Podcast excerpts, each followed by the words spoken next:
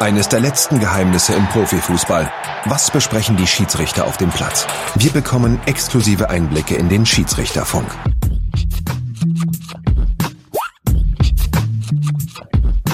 Eins, eins, zwei, eins, zwei, drei, vier, vier, fünf, vier, fünf, sechs, sieben, sieben, acht, sieben, acht, neun.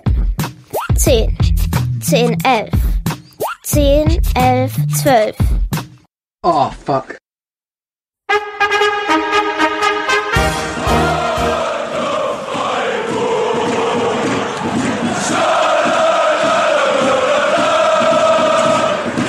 Podcast Freiburg.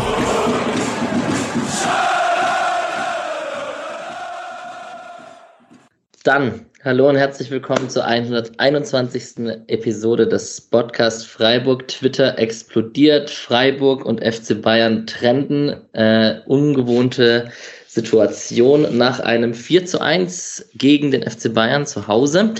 Und irgendwie, es gibt eine ganze Handvoll Themen voller Länderspielpausen mit Günther und Schlotterbeck und Nils Pedersen hat sein 100. Tor gemacht und so weiter und so fort. Am Ende wird uns ein Thema sehr beschäftigen und das ist, dass Bayern ungefähr 17, 16 Sekunden zu 12 auf dem Platz war. Und heute an diesem Montag, wo wir aufnehmen, es ist jetzt 21 Uhr. Wenn ihr das hört, wird wahrscheinlich Dienstagmorgen sein oder so, Dienstagmittag hat, kam es schon raus, dass der SC Freiburg die Klage eingereicht hat und es wird spannend, was in den nächsten Tagen passiert. Ich sage erstmal Hallo Julian, den kennen schon alle. Hi. Den Ur eigentlich kennen alle schon alle, weil jeder natürlich jede Folge vom Podcast schon gehört hat. Aber ich sage natürlich auch gerne Hallo an den lieben Urbu, der uns dieses Mal wieder unterstützt. Servus. Und vor knapp drei, vier Stunden haben Till und ich irgendwie auf Twitter geschrieben, Bock auf vorbeizukommen, weil es ging ja irgendwie um richterliche Prozesse und unser kleiner Haus- und Hofjurist für den Spotcast konnte sich das natürlich nicht nehmen lassen, auch wenn du jetzt kein Sportjurist bist. Aber herzlich willkommen. Ja, danke und natürlich immer gern, auch kurzfristig. Sehr gut. Du warst im Stadion, Julian war im Stadion, ne? Wie wollt ihr kurz eure Eindrücke? Vielleicht kann man ja auch mal gleich erwähnen, wie das so war mit der 8 Minuten Unterbrechung und wie viel hat man denn mitbekommen auf dem Platz? Dann fange ich einfach mal an. Also wie war's? Ähm, zunächst war es sehr kalt. Als ich die Tickets äh, da geholt habe, hätte ich nicht gedacht, dass es so kalt wird, aber gut. Äh, und ansonsten jetzt speziell auf die Szene, das war alles so ein bisschen seltsam. Also die, die Spannung war schon ein bisschen raus, weil es stand ja schon äh, 3-1 für Bayern.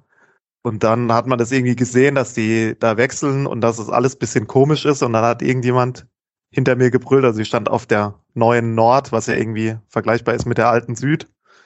Und irgendjemand hinter mir hat gebrüllt, da sind zwölf Mann auf dem Feld, da sind zwölf Mann auf dem Feld. Hey Schiri, du Blinder. Und dann hat man halt gesehen, wie Nico Schlotterbeck zum Schiri geht. Und dann wurde das Spiel unterbrochen. Und dann hat man irgendwie ähm, gesehen, wie erstmal der Schiedsrichter so ein bisschen mit dem Finger so durchzählt, glaube ich, so äh, wie viele sind's denn? Dann hat er sich ganz lange ganz angeregt mit äh, Nico Schlotterbeck unterhalten. Dann hat man gemerkt, er kommuniziert mit dem äh, Video Assistant Referee. Dann ist er zu den Betreuern, hat immer wieder mit denen gesprochen, ganz hitzig. Dann hat er mit seinem vierten Offiziellen gesprochen. Äh, man dachte auch zwischendurch, als, äh, als er mit beiden Trainern gesprochen hat, vielleicht äh, ja, vielleicht wird das Spiel abgebrochen. Es hatte keiner eine richtige Ahnung, was eigentlich die Konsequenzen sind aus so einem Wechselfehler.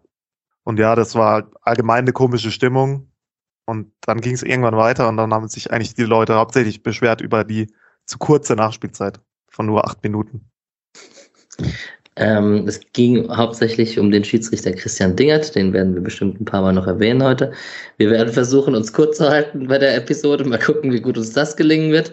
Mhm. Äh, Julian, vielleicht, weil du auch im Stadion warst, wie hatten, wie hatten der Stadionsprecher eigentlich reagiert? Der sagt doch die Auswechslung an, oder nicht? Ja, also da weiß ich jetzt nicht, ehrlich gesagt, aber ich weiß nicht mal, ob überhaupt schon durch war, weil das ist ja gerade erst passiert. Ja. Ich habe jetzt, ich achte jetzt ehrlich gesagt nicht so drauf, was ja. für Bayern durchgesagt wird. Ja, ja, ja.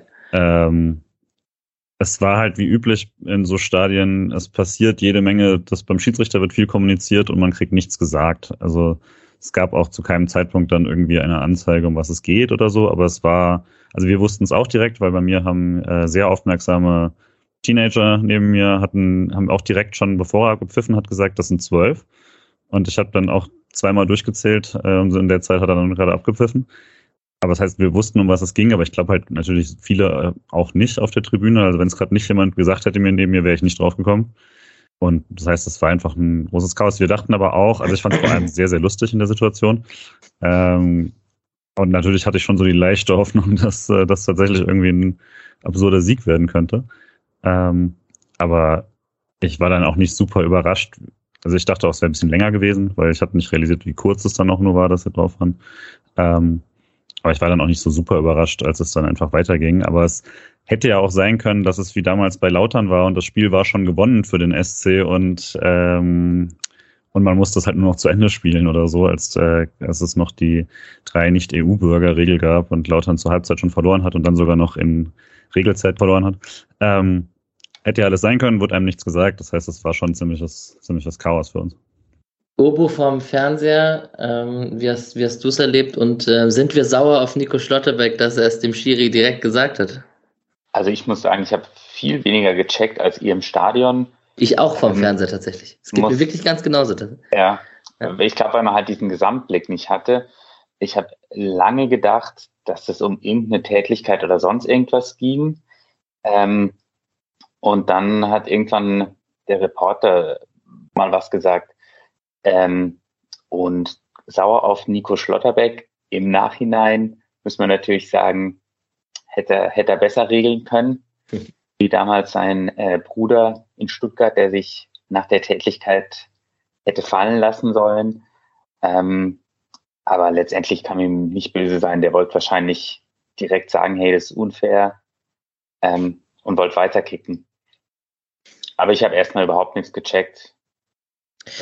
Ja, Julian, dein 3 zu 1 Ergebnistipp der für Bayern, der wäre fast gekommen. Jetzt könnte man natürlich sagen, Freiburg wurde rausgebracht durch die lange Unterbrechung. Das ist ja auf jeden Fall auch ein Argument, dass man sagen kann, das 4-1 wäre so nicht gefallen. Freiburg war natürlich am 3-2 dran und hätte das Spiel noch äh, spannend gemacht, wenn die nicht kurz zu 12 gespielt hätten. Ne? Korrekt, ja. ja. Also um den Sieg gebracht ist, glaube ich, schon die faire Beschreibung der ganzen Sache. Sehr gut. Gut, was machen wir denn jetzt damit? Ich glaube, wir nähern uns erstmal dem Spiel, dem Gegner, der SC-Aufstellung, den Highlights so ein bisschen und werden sicherlich schneller als uns lieb ist wieder auf diese besagte 85. Minute kommen und alles, was damit zu tun hat. Ähm, wie gesagt, so viel Trubel. Also Twitter hat mir sehr Spaß gemacht gerade in den letzten zwei, drei Stunden. Ähm, und ähm, ich glaube, so ein Stadionbesuch wie der von Julian und Patrick, Grüße gehen raus, in Frankfurt nächste Woche wird auch lustig. Kommt alle ja, vorbei. Kommt alle vorbei, genau. Aber es gibt von Bayern jetzt noch keine, keine Reaktion, oder? Nicht, dass ich wüsste, ja. Nee, nur von, ja den, ja, nur von den Bayern-Fans auf Twitter. Die sie, verstehen ja immer die Welt nicht, wenn der Schiedsrichter mal gegen sie äh, was entscheidet. Und ja, ich habe irgendeinen Tweet gelesen, so nach dem Motto, wenn äh, dass die Bayern gewesen wären und Freiburg hätte zwölf Mann gehabt, dann hätte der Schiedsrichter schon bei Abpfiff einen äh, notariell beglaubigten Einspruch in der Hand gehabt, von Uli Hoeneß persönlich überreicht.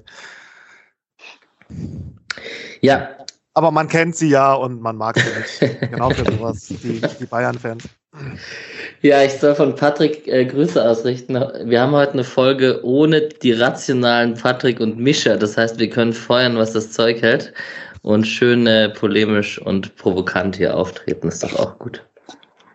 Ja, ich meine, gefehlt hätte dem Ganzen vielleicht nur noch, dass äh, Hartenbach und Kahn Händchen halten auf den Platz gegangen wären. ja. letzten Minuten dann unter Applaus und Pfiffen ja. Ja. stattgefunden hätten. Starkes Statement gegen Wechselfehler. Ja, und dann, auch, äh, dann muss aber auch noch der Sky Reporter dann aufstehen und klatschen. Da stehe ich auf. Ah, sehr gut. Ähm, hätte, wenn das Spiel 2-0 gewertet wird, haben wir die beste Abwehr der Liga wieder übrigens. ja. Ja, mal gucken, was passiert. Und dann wäre es ja quasi auch Schlotterberg, der die, der die Null gehalten hätte. Stimmt. Stimmt. Julian, du wolltest noch was zu den HSV-Tickets sagen? Ähm, ja, also nur dadurch äh, sind ja jetzt doch, die waren innerhalb von acht Minuten ausverkauft, äh, was extrem war. Und dazu gab es noch Probleme bei Kreditkarten, bei mir auch, aber zum Glück dann noch mit einem Backup gelöst. Ähm, und deswegen hat Patrick ja auch leider keine. Ähm, das heißt, wer noch über hat und zu viele hat oder Leute abspringen, äh, Patrick sucht verzweifelt noch zwei äh, Karten für, der, für Hamburg, egal ob äh, Steh oder Sitz. Das heißt, wer was hört, kann sich sehr gerne bei uns oder bei Patrick melden. Korrekt. So, es war Länderspielpause. Zu Nico und Christian kann man nachher noch kurz was sagen. Ähm, dennoch ist es natürlich so, wenn der, für den FC Bayern waren gar nicht so viele unterwegs, wie es der FC Bayern gewohnt ist ab und zu, oder? Wenn ich das richtig in Erinnerung habe. Oder zumindest ja. haben nicht so viele gespielt, wie man dachte. Ja, Goretzka wurde ja noch geschont und Gnabry kam aus der Verletzung und bei Kimmich hat sich ja das dritte Kind verzögert. Das, der ist ja sogar nach, Freib ist nach Freiburg nachgereist. Ja, ja, ja, stimmt. Da, da hatte man ein Zeitfenster ausgemacht, äh, in dem es sich noch lohnt, wenn er nachreist. Und das hat er wohl gerade so eingehalten, äh, habe ich dann gelesen. Hab mich sehr über das fehlende Kind geärgert. Ja, obwohl, na, ich mag eigentlich Spiele gegen Kimmich, weil ich hoffe mal, dass er umgetreten wird, aber gut, das ist eine andere Geschichte. Ähm, gut, die Bayern-Aufstellung mit Neuer im Tor, Upamecano, Nianzu in der Innenverteidigung, Pavard rechts, Hernandez links, Kimmich, Goretzka im Mittelfeld wieder vereint, Coman, Müller, Sané und Lewandowski wurde auch noch fit, das war ja auch noch fraglich vor dem Anpfiff. Ähm, sieht doch schon nach stärkster Elf aus und nicht nach Champions League geschone. Gibt mir der Ober da recht. Er ja, und zumindest. Das ist auf jeden Fall ziemlich bitter, weil wir alle eigentlich gehofft hatten, dass Lever, Kimmich und Goretzka vielleicht ausfallen und dass dann alle drei auch noch spielen und durchaus entscheidende Rollen ähm, einnehmen, ist natürlich besonders bitter bei dem Spiel. Ja, ich weiß gar nicht, äh, überraschend fand ich, ich weiß gar nicht, was ich überraschend fand. Irgendjemand hat noch gesagt, wir bekommen immer die guten Upamecano-Spiele, weil der hatte ja auch schon schlechte in dieser ja. Saison. Gut würde ich es aber trotzdem nicht nennen, das Spiel. Also, mhm. ähm, ja, überraschend für mich am ehesten Janzu, weil Süle ja fit war. Beziehungsweise, ja. Und da würde ich auch sagen, stärkste Elf ist in dieser Saison keine Elf mit Upamecano weil äh, in meinen Augen ein riesen Unsicherheitsfaktor ist in der Saison und das hat man auch gegen Freiburg gesehen. In einigen Aktionen war er nicht, nicht gerade sattelfest. Hat auch mal ein, zwei Fehlpässe gespielt und der wirkt einfach irgendwie nicht sicher. Also ich fand, der Nianzu wirkte viel, viel äh, abgeklärter als der über Meccano, aber natürlich kleiner Funfact noch am Rande. Eine rein französische Verteidigung mhm. bei den Bayern mit ja, Hernandez, Hernandez, äh, Nianzu, Upamecano und rechts Pavard. Das ist mir nicht aufgefallen. Bis auf Nianzu auch alle mit äh, A-Länder spielen. Bereits. Also kann ja, sich auf jeden Fall sehen lassen. die sprechen bestimmt Französisch miteinander in der Abstimmung. Das ist gut möglich, ja. Ähm, genau. Ansonsten, ja, dass Gnabry und Sabitzer zum Beispiel auch entscheidende Rolle vor der Bank gespielt haben mit ihren Jokertoren, werden wir nachher auch noch kurz erfahren. Ja, ansonsten ist es jetzt nicht so wie bei Kräuter führt, wo man die Spieler nicht kennt oder irgendwie eine Aufstellung, die man nicht kennt oder ähm, taktisch Sachen nicht so oft sieht, weil man sieht dann am Ende ja doch relativ viel vom FC Bayern. Ähm, muss man jetzt wahrscheinlich auch nicht so nah drauf eingehen. So, dann kurz zum SC. Die also Lienhardt kam zurück. Lienhardt war ja so ein bisschen wie, wie, mm, wie heißt er? Goretzka auf der anderen Seite, der nicht bei den Länderspielen dabei war, um für die Liga dann wieder fit zu werden. Ähm, Österreich ist ja leider ausgeschieden ohne ihn. Ziemlich, ziemlich bitter auch für, für Philipp Lienhardt. War wieder drin. Äh, Dreierkette mit Gulde und Schlotterbeck gegen die Bayern. Äh, Günther links, Schmid rechts. Kübler ist noch kurzfristig aufgefallen. Auf der Pressekonferenz hat sich das zumindest so angehört, als hätte Kübler gespielt als Zweikämpfer. Ähm, also mutmaßlich, aber ähm, es hat sich schon so ein bisschen angehört, dass Streich nicht froh war, dass er ausgefallen ist. Höfler zurück äh, mit Eggestein und Höhler, Grifo und Schalay vorne drin. Ich glaube, Julian, das Überraschendste war doch dann am Ende, dass Schalay ziemlich klar der Neuner war, oder? Ja. Also ich habe auch irgendwie die ersten paar Minuten dachte ich immer wieder, das wäre jetzt so ein kurzer Kniff. Aber war dann wirklich ja sehr, sehr klar auch von der Positionierung. Also ich habe es nur so halb sehen können immer, aber ähm, klar, dann auch eben Höhler gegen die Bayern äh, natürlich auch sehr, sehr praktisch zu haben äh, gegen manches schnelle Vorspießen und so. Ähm, hat aber in nicht so vielen Situationen wirklich funktioniert, wie man das hätte hoffen können durch den äh, Straightline Speed, den man da hat und so. Das hat, war jetzt, weiß nicht, gegen Bayern ist immer scheiße, vermutlich egal, wer da vorne drin steht. Äh, ist eine undankbare Rolle. Aber so der Kniff hat jetzt nicht irgendwie fantastisch funktioniert, würde ich sagen. Lag, finde ich, viel auch an ähm, Upamecano, der den äh, Schalloy, finde ich, ständig äh, ohne Ball weggesperrt hat. Also Schalloy konnte eigentlich gar nicht ins Tempo kommen. Er hat eigentlich fast jede Aktion von ihm direkt schon unterbunden, als er loslaufen wollte. Und zwischendurch dachte ich auch mal, dass Dinger da durchaus mal reagieren kann, weil auch wenn der Ball nicht in der Nähe war, hat Upamecano Schalay meistens schon geblockt, als er losgesprintet ist. Ja, also Dinger hat halt wirklich brutal viel laufen lassen, finde ich, auch gegen Höhler. Also Höhler hat keinen, hat glaube ich im ganzen Spiel einen Freistoß gekriegt, was skandalös wenig ist für Höhler-Verhältnisse. Und dafür, äh, wie oft er auf dem Boden lag. Und wir alle wissen, er zieht die Fouls clever, aber er wird auch meistens gefault, wenn er fällt. Und ja, also er hatte schon, er hatte schon eine großzügige Linie, die nicht immer einheitlich war, fand ich. Also. Ja, ansonsten, klar, cool, dass Chico zurück ist. Äh, Günther, dass er sowieso spielt, auch wenn er zweimal auf Länderspielreise ist und, und Schlotterbeck äh, ist, glaube ich, keiner Erwähnung wert. Ähm, dass Gulde gerade sich wieder zurückgekämpft hat, oder zumindest in der Dreierkette, wenn sie jetzt in der Viererkette gespielt haben, das könnte man darüber diskutieren, ob Gulde gespielt hätte ja, ansonsten war die Aufstellung ja eigentlich ziemlich äh, nachvollziehbar und ähm, man hat ja dann am Ende noch Siki kam zu seinem Debüt, kann man noch erwähnen, der hat davon profitiert, dass Kübler äh, ausgefallen ist und er somit Wechselkandidat Nummer eins für Schmid war. Und genau, Haberer, Weishaupt, Jeong und natürlich Nils Petersen wurden im Laufe des Spiels eingewechselt. So, die klassische Frage an die Stadiongänger erstmal. Anfangsphase, ersten zehn Minuten. Wie hattet ihr es gefühlt SC gut drin oder klar Bayern besser? Ich fand eigentlich schon, ich war ganz zufrieden eigentlich mit dem Anfang. Also äh, klar, Bayern ist Bayern, so, aber ich hatte jetzt äh, bis auf diese eine richtig gute Kombination von Bayern, die dann auch zur äh, ja, Chance geführt hat, wo Goretzka diesen, ähm, diesen Fernschuss da macht mit äh, quasi Doppelkick in der Luft. Ähm, das war ganz cool, aber da, und da hat Lewandowski vorher sehr untypisch verstolpert. Das war sehr gut rausgespielt, aber ansonsten hatte Bayern den Ball, aber Freiburg hat da auch echt viel versucht, direkt mit so äh, direkten Weiterleitungen. Das hat auch ganz cool geklappt mit Schaller, der dann irgendwie so, ähm, ja, also den Ball eben direkt einfach weitergeleitet hat, in der Hoffnung dann dahinter zu kommen. War zumindest ein paar Mal, gab es dann die Chance auf eine Chance quasi. Das ist ja schon mal was gegen Bayern. Ähm, ja, ich war eigentlich durchaus zufrieden, wie der SC da die ersten Minuten gemacht hat.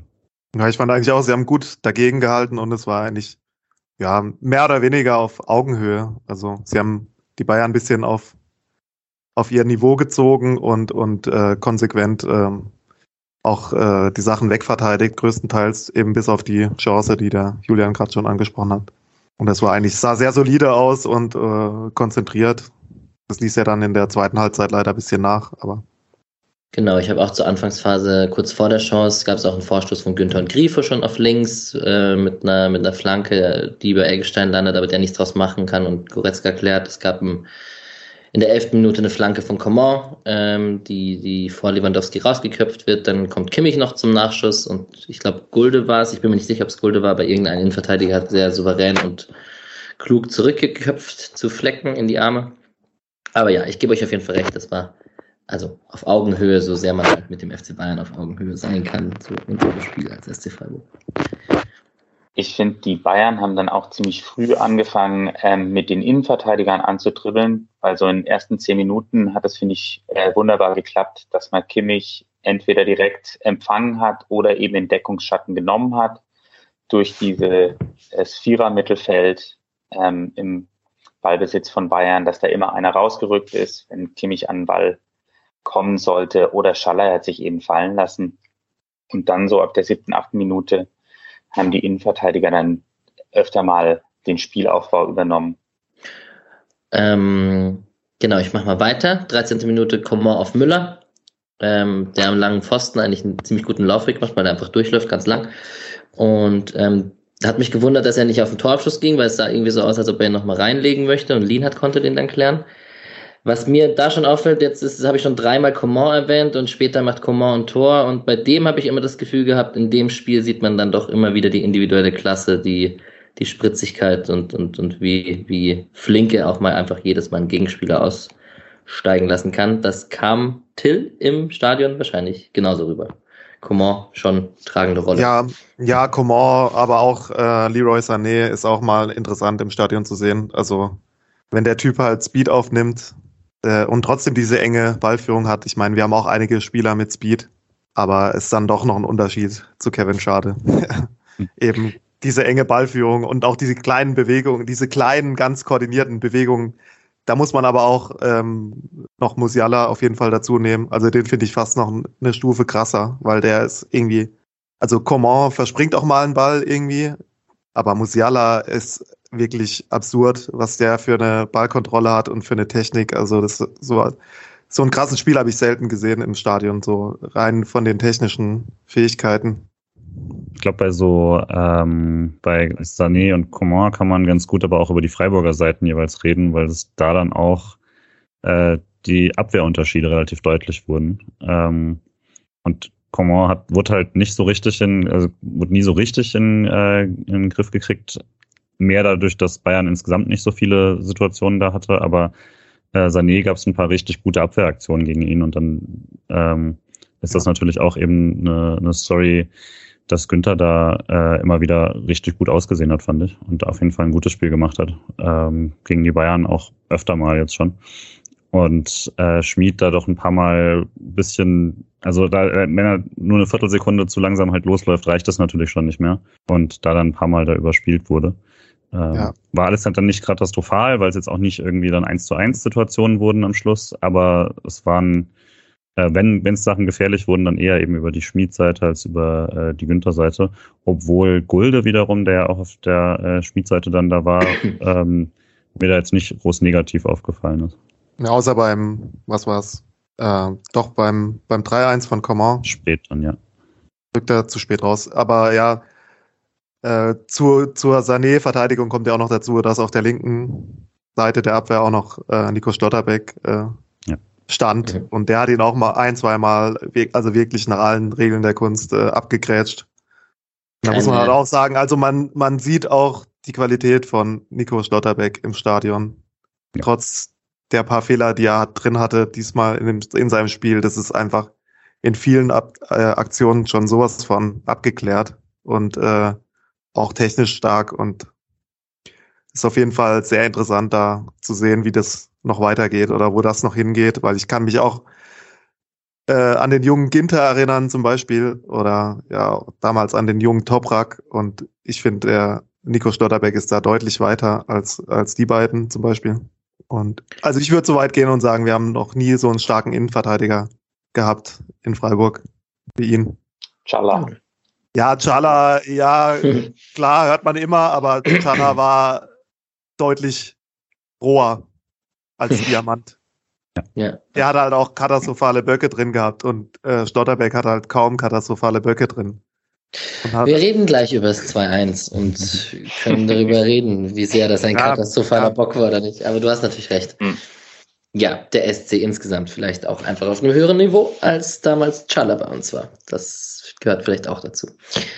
Äh, Urbu, ich habe zwei kleine Chancen, bevor es so eine erste Halbchance von Höhler kommt. Ich habe einmal eine Ecke von Kimmich, die Nianzu köpft und ich habe einmal ähm, Eggestein, der Schalai schickt, der irgendwie gegen Nianzu zu Fall kommt und ich habe da bei mir stehen, äh, Schalai macht es nicht so gut wie Höhler und holt nicht so gut einen Freistoß raus. Ähm, natürlich habe ich das bei mir stehen. Jetzt habe ich gerade gehört, Höhler hat nur einen Freistoß rausgeholt, also wurde ich ein bisschen bestraft für die Aussage schon im Voraus. Mm, das nächste, was dann passiert ist, ist, dass Grifo so ein bisschen eine Seitenverlagerung auf Eggestein gespielt hat und der hat versucht, Höhler in Szene zu setzen und der kam nicht mehr richtig dran, hat versucht noch so mit so einer Schussgrätsche den Ball noch zu treffen. Vielleicht allgemein zu Höhler die Frage an dich, ähm, wie du seinen Auftritt fandest, weil er kam noch zu ein, zwei Schussgelegenheiten während des Spiels und, und hat sich auch aufgerieben da vorne. Aber es ist jetzt gemein, Höhler an einem Spiel gegen den FC Bayern vielleicht festzumachen, aber selbst ich als Höhler-Fan würde sagen, es war nicht sein aller, aller, allerbester Auftritt. Hm, ich muss sagen, ich fand eigentlich, dass er ein gutes Spiel gemacht hat. Natürlich weniger auffällig als gegen andere Gegner, aber er hat echt oft den Ball behaupten können. Ähm, der wäre früher vielleicht ähm, schneller weg gewesen. Er hat einige Szenen gehabt, in denen er gegen vier, fünf Mann den Ball behaupten konnte und somit auch unsere ähm, Ballbesitzstatistik ein bisschen nach oben treiben können. Und ich finde, es wurde schon erwähnt, dass es extrem unglücklich war, wie oft er umgehauen wurde und wie wenig Freistöße er dafür gekriegt hat. Und von dem her muss ich sagen, war das, finde ich, ein super fleißiges Spiel. Ähm, und also da bin ich heute, glaube ich, ein bisschen euphorischer als du. Fand ihn schon stark in dieser, bei dieser Chance, die du beschrieben hast. Ähm, ja, war natürlich schwer. Also wenn er ein bisschen Glück hat und der Ball nochmal aufspringt nach dem Pass von Eggestein, kann es sein, dass er irgendwie cool aufs Tor kommt. Die allerbeste ähm, Möglichkeit wäre natürlich gewesen, den nochmal nach innen zu legen, aber ich glaube, da hätte er den Fuß irgendwie im ganz komischen Winkel haben können, weil äh, Scholloy war dann in der Mitte komplett frei. Aber ansonsten ähm, war das, finde ich, eine super rausgespielte Chance vom SC. Schade, dass der Schritt gefehlt hat. Schade, hat nicht gespielt. Ah, ich muss den tun, es tut mir ja. leid, Julian. Ich, mir wurde ausgerichtet, ich soll heute so viel Wortwitze wie möglich machen, wenn Patrick und Micha nicht dabei sind. Wem? wenn Micha nicht da ist, der König der Wortwitze, oder? ja. ja, es tut mir leid. Was wolltest du sagen, Tim? Ja, ich äh, wollte sagen, also mich hat er, äh, mir hat er wieder mal ein paar graue Haare bereitet, der Höhler. Ähm, einfach beim Torabschluss. Also ich gehe vollkommen mit, mit allem, was äh, Urbo sagt zum gegen den Ball arbeiten. Und da gab es auch, wie gesagt, mal eine richtig feine Aktion, wo er wirklich äh, vier Bayern-Spieler stehen lässt mit irgendeinem so kleinen Trick. Also da habe ich auch zu meinem Vater gesagt, das ist nicht mehr der Lukas Höhler von vor vier Jahren, sondern der hat wirklich offensichtlich Dinge dazugelernt. Aber ähm, ich habe auch schon häufiger gesagt, wenn Lukas Höhler noch die, noch zusätzlich zu seinen Fähigkeiten die Ruhe im Abschluss hätte, eines Nils Petersen beispielsweise, dann würde er wahrscheinlich nicht in Freiburg spielen, sondern bei einem Top-Club. Und äh, deswegen muss man das halt so annehmen, wie es ist, weil er in der Rolle, die er spielt, absolut äh, wertvoll ist und auch eine Berechtigung hat, dass er immer spielt. Und diese fehlende Ruhe im Abschluss, die muss man halt einfach in Kauf nehmen. Und dann ist es halt so ein bisschen so, wie die Älteren werden ihn noch kennen, mit Jaschwili. Äh, die einfachen macht er nicht und ab und zu haut er halt mal einen Ball aus 50 Metern ins Tor oder macht ein schönes Lupfertor oder so. Damit muss man dann halt einfach leben. Aber ich fand bei einer Chance, ich weiß jetzt nicht, ob das die Aktion war, die wir gerade besprochen haben, weil ich offensichtlich ja keine Notizen habe zu dem Spiel, da ich ja ganz spontan dazugekommen bin. Aber ich kann mich an eine Aktion erinnern, äh, da kommt er an den Ball, verstolpert den ersten Kontakt und äh, kann dann nicht mehr aufs Tor schießen, sondern legt ihn rüber. Da bin ich auf jeden Fall im Stadion ausgerastet, habe gesagt, wenn er den ersten Kontakt kriegt, dann ist der Ball drin. Und dann hat er in der zweiten Halbzeit auch noch äh, eine Schusschance gehabt, die er relativ kläglich vergibt. Ja, und da habe ich halt auch äh, beides mal gedacht, okay, wenn da jetzt Petersen am Ball wäre, aber andererseits arbeitet halt Petersen längst auch nicht so oder nicht mehr so stark gegen den Ball wie Höhler und deswegen hat es alles schon seine Berechtigung und ich würde jetzt nicht von einem schlechten Spiel sprechen wollen, aber manchmal wünscht man ihm die Ruhe, um wirklicher Top-Stürmer zu werden, da vom Tor her. Ich habe auch in der, bei uns in der Gruppe geschrieben, wie sich wohl die anderen Stürmer fühlen, wenn ein Lukas Höhler, äh, wenn ein Nils Petersen nach 17 Sekunden da sein Tor macht mit, mit einem schwachen Fuß, den einfach so reinschiebt. Ja. Ähm, das muss für die anderen Stürmer noch irgendwie frustrierend sein oder einfach anerkennend, man weiß es nicht genau. In ja, Freiburg da, natürlich ja. anerkennend. Ja. Ich weiß halt auch eben, wie ich bei der einen Chance zu meinem Vater gesagt habe, der Petersen hätte ihn gemacht. Dann kommt Petersen halt rein, macht den ersten, der viel schwieriger war als diese eine Aktion von Höhler. Und ich sage halt dann auch wiederum zu meinem Vater, ja, da hast du den Beweis, der Petersen hätte ihn gemacht. Aber ja, wie gesagt, äh, der Höhler hat seine eigenen sehr wertvollen Qualitäten und ist riesig an dieser guten Saison beteiligt, einfach weil er wahnsinnig viel wegarbeitet und äh, bestimmt von diesen Standardtoren auch einige oder sehr viele Standards auch rausgeholt hat mit seinen Fouls, die er zieht. Also ich würde ihn nicht missen wollen, aber ja. Gut, machen wir mal weiter mit den Highlights. Wir haben auf jeden Fall, ich habe gar nicht mehr so viele, so in der Phase zwischen dieser Höhlerchance oder dieser potenziellen Höhlerchance und der 30. habe ich fast nichts. Ich habe einen Freistoß von Kimmich, wo fast keiner rankommt, ähm, der lang durchfliegt. Oh. Ja, und die 29. war noch so ein dicker Aufreger, als Dinger den äh, Vorteil für Günther wegpfeift, weil Lewandowski in der Mitte an Gulde rumzieht und den rumschubbt das hat so voll ins Bild gepasst. Also es war ein, wäre ein cooler Vorstoß gewesen, der wahrscheinlich auch fürs Stadion gut gewesen wäre. Günther gerade Auslauf, da äh, springt das Stadion gern mal auf. Da habe ich mich äh, extrem aufgeregt. Und halt auch vollkommen grundlos. Also es war jetzt keine Szene, wo du nicht, wo du nicht siehst, ah, Mist, eine Sekunde später wird klar, das ist ein Vorteil oder so, sondern Günther läuft schon und sprintet schon und den ist, und das ging, glaube ich, weiß auch nicht, vielleicht ging es auch um Abseits oder sowas, das war das Einzige, was ich noch dachte, aber selbst das war es ja wohl nicht. Und dann, also war wirklich überhaupt kein Grund, da irgendwie einzugreifen. Und also von einem der angeblich äh, westdeutschen Schiedsrichter, naja, kommen wir später nochmal. Also das, das ist wirklich für mich äh, fast unerklärlicher als alles andere, den nicht, also den zurückzugreifen, finde ich absurd. Vor, allem ohne Konsequenz, das ist dann halt bitter, weil wenn er sagt, okay, äh, Lewandowski ja. versucht da nachzuschlagen und ich gebe dem jetzt eine gelbe Karte, dann würde ich es irgendwie noch verstehen, aber einfach um beruhigend auf das Spiel einzuwirken, ist totaler Quatsch. Und Günther hatte, glaube ich, den ersten schon ausgespielt und hatte dann massig Wiese vor sich. Das war, ähm, ja, aber hat tatsächlich ins Bild gepasst. Gut, äh, Julian hat gerade den einen der besten deutschen Schiedsrichter genannt. Ich erwähne natürlich an der Stelle, dass er auch bei Münster gegen Wolfsburg sechsmal wechseln lassen hat. Das muss natürlich an der Stelle sein. Ähm, ich, die Lewandowski-Gulde-Situation nehme ich, um einen Kommentar meinerseits zu sagen, dass ich Guldes leicht, also er ist schon, glaube ich, ein ekliger Innenverteidiger, Gegenspieler, der sich sehr gerne aufreiben kann mit seinem Gegenspieler und auch so eine Person wie Lewandowski so ein bisschen aus der Ruhe bringen kann. Das mag ich eigentlich dann tatsächlich auch, dass man auch so einen Spielertypen hat, den dann Esil würde sagen, äh, Mr. Zuverlässig, glaube ich. Aber ähm, in alter Pavel Grimmersch-Manier halt. Genau, dann haben wir diesen Freistoß äh, von Kimmich, an dem fast keiner reinkommt, der fast ins lange Eck fliegt. So quasi Kreisliga Alex Julian, der würde sagen, genauso muss er kommen. Wenn keiner drankommt, fliegt er rein. Ist knapp am Pfosten vorbei. Ne? Kostet schaut ja uns den mhm, quasi genau. genauso rein. Korrekt. Dann habe ich zwei Ecken, jeweils auf einer Seite. Ich habe eine von Grifo, die abgewehrt wird und Schalay am Ende so einen Flachschuss im Strafraum hinbekommt. Den, wenn er den besser trifft, wird er auch ziemlich scharf.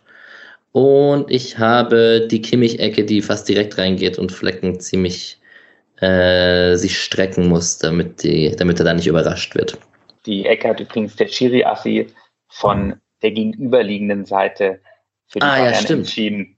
Da äh, hat Dingert keinen Plan gehabt und war absolut absolute Witzecke und dann schaut er zum Schiri-Assi, der 70 Meter weiter weg steht und der entscheidet dann auf Eckball und dann hat er den halt gegeben, läuft. Ja. Okay. Das Salah-Schüsschen war übrigens äh, das einzige Highlight, äh, was im Stadion nochmal gezeigt wurde von der ganzen ja. ersten Halbzeit. Also als Freiburg-Highlight dieses ja. Okay. Weil man ja sagen muss, es war eine gute Chance, also der muss eigentlich drin sein, aber irgendwie. Ich glaube, also meine Vermutung ist halt auch immer gegen bei so Spielen wie gegen die Bayern, wo dir äh, defensiv alles abverlangt wird, dann noch die Ruhe zu behalten im Abschluss ist schwierig. Absolut. So wie Nils Petersen meinst ähm, dann habe ich in der 45. Minute noch ein Coman-Solo, wo Flecken reagiert am Ende. Ähm, auch da wieder individuelle Klasse von Coman. Und dann geht's mit dem 0 zu 0 in die Pause. Und lieber Julian, zufrieden mit einem 0 zu 0 in der Pause gegen den FC Bayern natürlich. Ja, absolut. Ähm, und auch nicht unverdient zu dem Zeitpunkt. Also Bayern natürlich ein paar mehr Chancen, ist ja normal. Aber würde schon sagen, da hat man wirklich äh, das auch so gut im Griff gehabt, dass es völlig okay ist, dass es da 0-0 steht. Wäre halt dann meine Frage zurück an euch, was ihr denn glaubt, was der SC besonders gut gemacht hat, da, weil das war, das ist ja dann immer so ein bisschen schwierig, ähm, auch so Stadionsicht, äh, kann man ja doch mehr so ähm, das Resultat und statt den Prozess so richtig sehen. Aber also ich, ich war sehr zufrieden damit, ähm, wie die Halbzeit gelaufen ist, äh, war aber auch nicht ganz sicher eben, worauf das jetzt beruht hat. Also ich glaube, Ähm, was wichtig war, dass die, dass sie die Ketten relativ eng gehalten haben. Also es gab wenig Ballkontakte für Müller zwischen den Ketten, was ja oftmals gefährlich ist. Und man hat es so auch geschafft, ähm, ein bisschen das Tempo aus dem, aus dem Spiel der Bayern rauszunehmen. Also, weil wenn die mal ins Rollen kommen, dann, dann lösen sich die Ketten auf und dann ähm, reicht meistens schon eine Verlagerung und ähm, es ist einer auf dem Flügel durch. Dann lag es auch noch ein bisschen an den Bayern, die einfach die Situation, die sie hatten, nicht gut genutzt haben. Ja, würde ich eigentlich mitgehen. Ich finde es einfach beeindruckend, wie der SC einfach, also da war es ja situativ dann doch eher eine Fünferkette als eine Dreierkette. Klar, wenn du gegen die Bayern spielst und die hoch aufrücken, dann ist das automatisch so. Dennoch finde ich es einfach cool, wie der SC flexibel zwischen seinen Systemen agieren kann und klar ist ein Chico Höfler auch ähm, einfach in solchen Spielen immer wichtig für die Grundordnung. Das ist auch das, was Urbu gerade angesprochen hat. Ähm, ja, einfach kompakt und stabil über die ganze Zeit gestanden und jetzt nicht so krasse individuelle Aussätze gehabt, finde ich. Das war schon ganz gut. Und ja. ähm, die waren, finde ich, sehr konzentriert. Also wer wann rausrücken musste, mhm. jeweils aus genau. den Ketten mal, das war stark. So ein bisschen wie bei Koch, der hat das, finde ich, perfektioniert gehabt damals. Ähm, hat jetzt auch wieder geklappt. Machen wir mit der zweiten Halbzeit weiter, die wird ereignisreicher, das können wir ja jetzt schon sagen, mit äh, fünf Toren und einem langen Wechseldrama. Wir haben Coman auf Müller in der 52. Minute. Krasser Ball, schon wieder von Coman übrigens, der, den ich schon wieder erwähne. Und ähm, mit ein bisschen Glück und mit ein bisschen Kaltschnäuzigkeit macht den Müller halt, ne? Also er nimmt den einen schon gut an und dann verstolpert er ihn ein bisschen. Ja, genau, Schlotterbeck ist da, aber halt vorher, also Günther läuft, wird er, also kommt er auch schon nicht so ganz hinterher, da sieht er defensiv auch mal schlecht aus. Und genau, Günther, äh, Schlotterbeck kommt dann halt gerade noch so dazu, auch mit genau so einem Check, der vermutlich viel mehr darfst du nicht, sonst gibt's Elfer und viel weniger geht nicht, sonst ist es Tor. Ähm, das war schon noch ziemlich gut gerettet, weil das Müller den da aus der Situation nicht macht, passiert jetzt nicht so häufig. Äh, hat sich dann leider so ein bisschen angekündigt, was, was noch gekommen ist. Ja. Müller hat sich auch ein bisschen beschwert. Der lag da, also lag quasi äh, gefühlt fünf Meter vor mir und hat dann da so gewedelt und ich habe mich halt sehr aufgeregt. Es war anscheinend gar nicht so schlimm, aber ich finde ich finde ihn einfach unerträglich von der Art, wie er sich gefiert auf dem Feld. Ich kann auch die ganzen Leute nicht verstehen, die den abfeiern mit Radio Müller und äh, was weiß ich. Ich finde ich find Thomas Müller auch unerträglich. Ich auch. ich meine, wir, wir, müssen ja gar nicht anfangen, was er da äh, zu Katar gesagt hat und so. Also. Nee. Kommen wir zum Tor. Zum 1-0 vom SC. Äh, vom leider nicht vom SC, vom, vom FC Bayern. Kimmich Freistoß, Goretzka Kopfball. Kein Abseits, wurde auch lang gecheckt, aber war es ganz offensichtlich überhaupt nicht. Und ich glaube, wir müssen zum ersten Mal über Marc Flecken reden. Ähm, wer will denn? Urbu. Darf ich davor noch äh, zur Entstehung ähm, vom Freistoß war äh, ziemlich bitter, weil es war eigentlich extrem stark rauskombiniert über Lienhardt und noch jemand und dann spielt Eggestein einen relativ hohen Ball ins Zentrum auf Höfler und der kann ihn dann, also ganz schwer den anzunehmen, der Ball verspringt ein bisschen bei der Annahme und dann muss er eben das Foul ziehen. Ähm, und hätte Eggestein den Ball da einfach weggeklopft oder flach auf Höfler gespielt, dann wäre es nie zu diesem Freistoß gekommen. Also es war aus eigenem Ballbesitz dann ähm, genau. Deswegen war der, war der Freistoß extrem bitter. Und dann gebe ich für die Torwartanalyse weiter. Ja, segelt einfach wild durch den Strafraum. Kann man einfach, das, das hat, dann hat sich auch schon wieder erledigt mit der Torwartanalyse.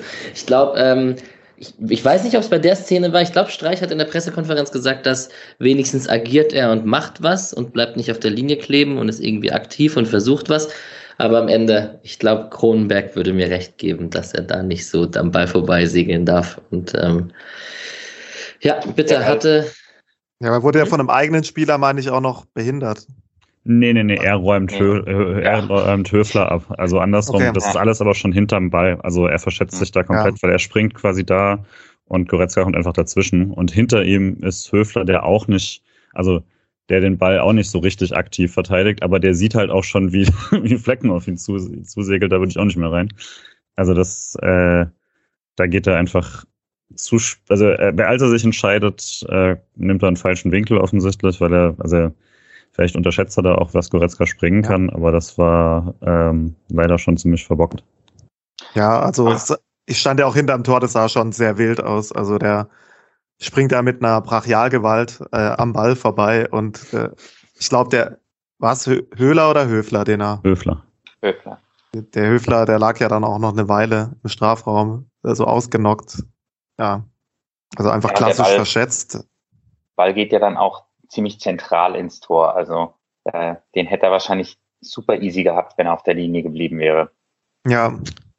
Ich meine, klar, der Freistoß war auch gut getreten, das muss man dazu auch sagen. Also der war jetzt nicht schlecht. Den muss man erstmal so reinbringen, aber klar, das wäre vermutlich nicht gefährlich geworden. Wäre kein Torwartfehler passiert, ja. Yes. Und ziemlich bitter, Marc Flecken war ja auch für die holländische Nationalmannschaft unterwegs, unter anderem auch gegen Deutschland und konnte da seine, ich fand es sehr lustig, als man gesehen hat, wie er dann mit Van, Van Dijk, De Licht und was für anderen Weltstars noch so auf dem Platz stand. Das, der Marc Flecken aus Freiburg. Ähm, mag man jetzt drauf geben, was man will auf die Statistiken, aber so die Expected Goals zu dem Zeitpunkt bei zumindest Understat waren 0,24 zu 0,1, also wirklich eine absolute, ähm, absolute Defensivschlacht quasi.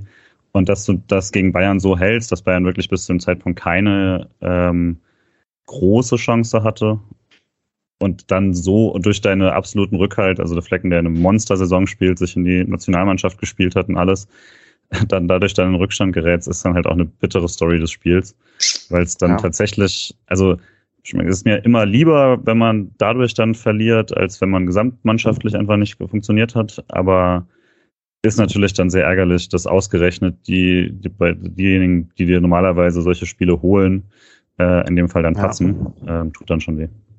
Ja, aber da sieht man, also ich fand, da sieht man auch und äh, Nico Stotterbeck war ja dann am, an, an einem anderen Gegentor ja auch beteiligt, äh, auf das wir gleich noch zu sprechen kommen. Aber ich äh, meine mir zumindest äh, zumindest mal eingebildet zu haben, dass man eben, dass es eben auch mit der, gerade mit der Länderspielpause zu tun hatte, weil eben gerade diese tragenden Säulen, wenn die dann mal nicht diesen gewohnten Trainingsablauf haben und die Feinabstimmung nicht zu 100 Prozent passt, dann sieht man halt auch mal, dass das einfach äh, auch Menschen sind und wenn die eine aufregende Woche hinter sich haben, vielleicht auch nicht dann immer zu 100 Prozent auch da sein können.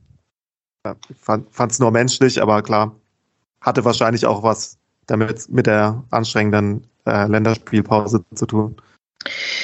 Kurz danach haben wir Coman, ähm, der einen Doppelpass mit Müller macht. Da konnte Flecken gut reagieren äh, mit dem Fuß und es gab am Ende Abschluss, weil er äh, Coman nochmal trifft am Ende. Und dann kamen die ersten Wechsel und die sollten ja auch äh, Folgen haben. Es kam Tulis, nee, stimmt gar nicht. Es kamen äh, Musiala und Tolisso für Lewandowski und Goretzka, genau. Und auf Freiburger Seite kam eben Nils Petersen. So, und wer möchte sich an die Ereignisse in der, zwei, in der 64. Minute wagen, dass Petersen erst auf der rechten Seite einleitet und dann äh, ein wunderschönes Tor macht am Ende? Ja, also erstmal fand ich es tatsächlich schade, dass äh, Schalai rausgegangen ist, weil er extrem stark gespielt hat hat sechs von sieben Duellen gewonnen. Ähm, aber auf der anderen Seite, ja, Petersen geht natürlich immer.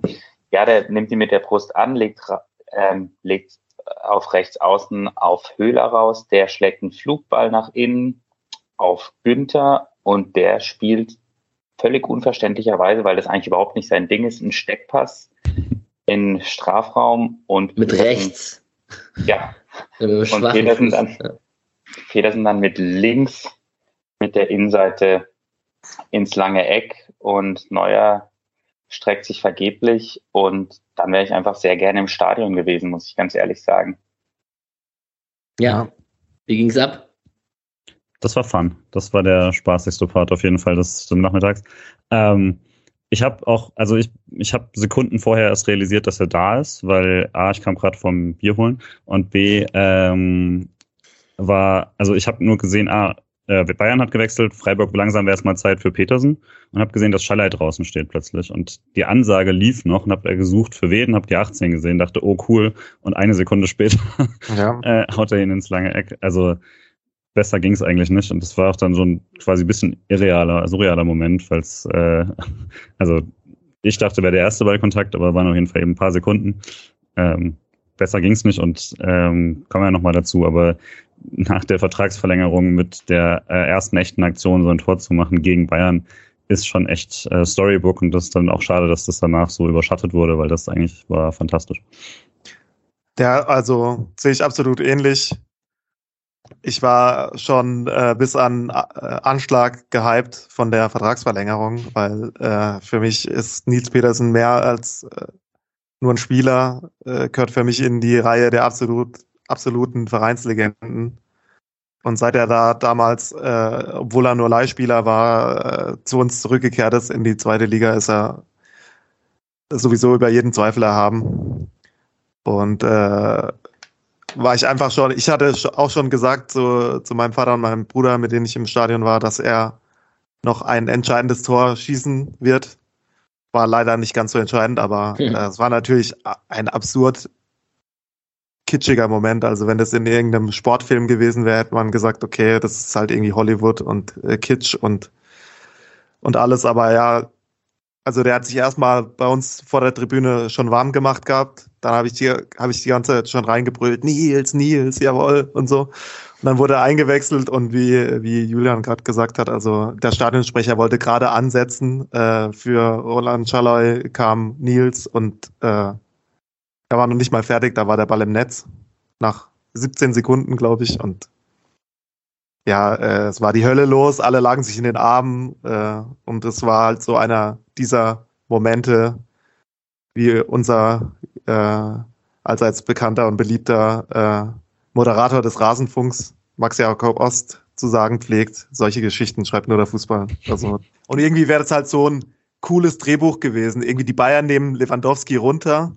Wir bringen Petersen. Petersen macht es 1-1 quasi auch so ein bisschen als Bestrafung für diese naja, Arroganz war es nicht, weil Lewandowski war ja angeschlagen, aber trotzdem hätte es halt irgendwie perfekt gepasst.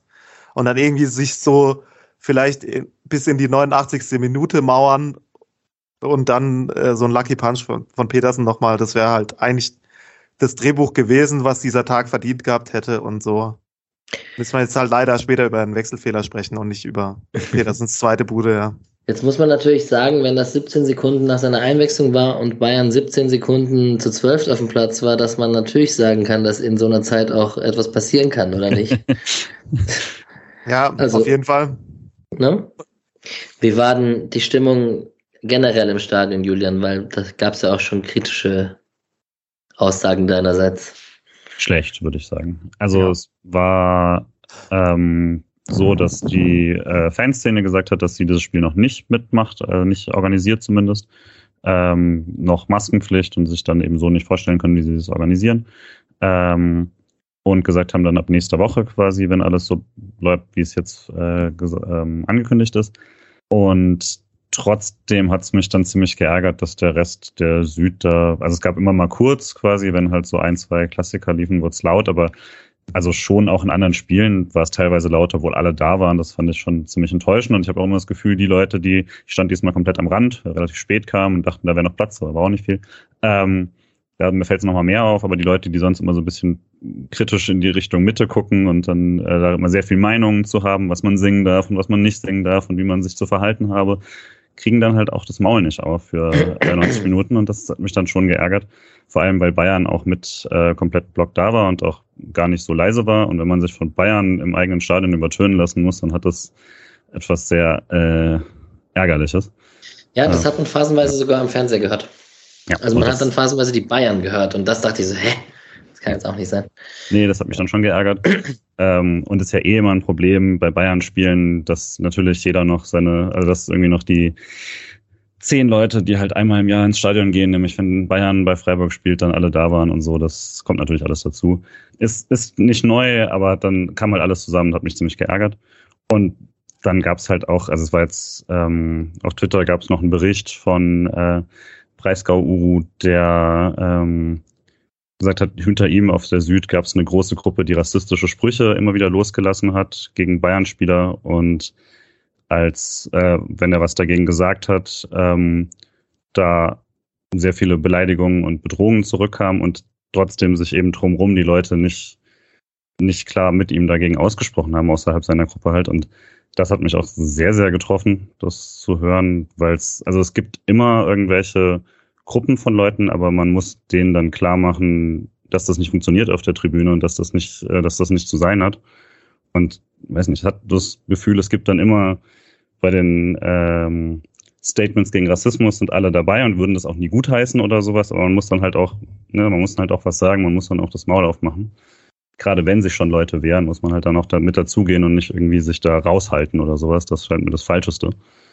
Und da einfach Mehrheiten schaffen und die Leute da zurechtweisen. Und habe oft das Gefühl, das passt bei beiden, dass es dann so eine Bequemlichkeit gibt, dass das schon jemand anders macht. Und äh, wenn man sich über sich oder über die Freiburger Fans redet, dann muss man das halt auch selber machen. Also das ist nichts, was irgendwie, das ist keine Dienstleistung von jemand anderem, das ist was, was man zu tun hat. Deswegen, das hat mich noch, das ist noch deutlich schlimmer als irgendwie Stimmung oder sowas. Ähm, deswegen passt das nur so bedingt zusammen, aber äh, weil, weil ich gerade schon dabei war, das hat mich auf jeden Fall auch sehr getroffen und hoffe, dass man äh, das in Zukunft auch als Tribüne besser lösen kann.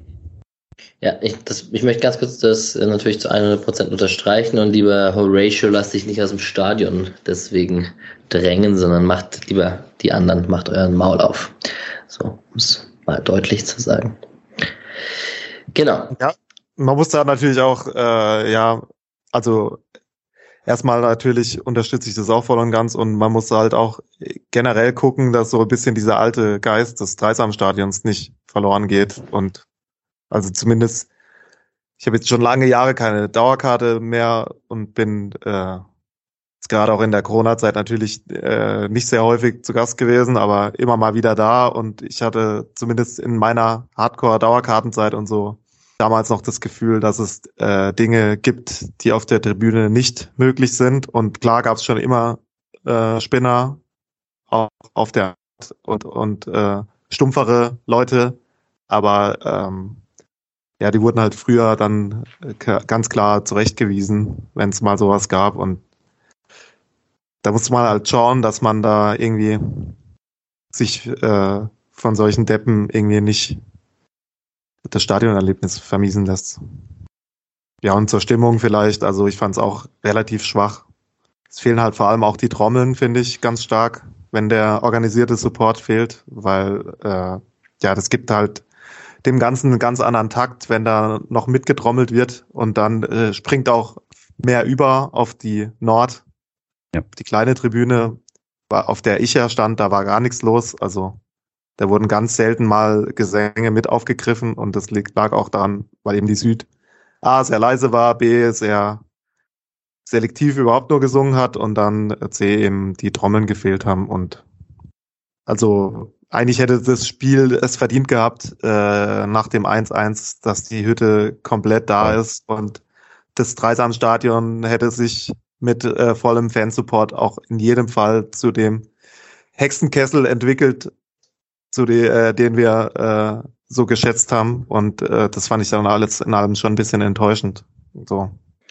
Ja, das wird sicher spannend werden, wie sich das äh, perspektivisch entwickelt, ob das allein durch die Rückkehr der Ultras gelöst wird oder ob das tatsächlich auch ein bisschen ein Fremdeln mit dem neuen Stadion und mit 10.000 mehr und etc. Das wird man sicher beobachten.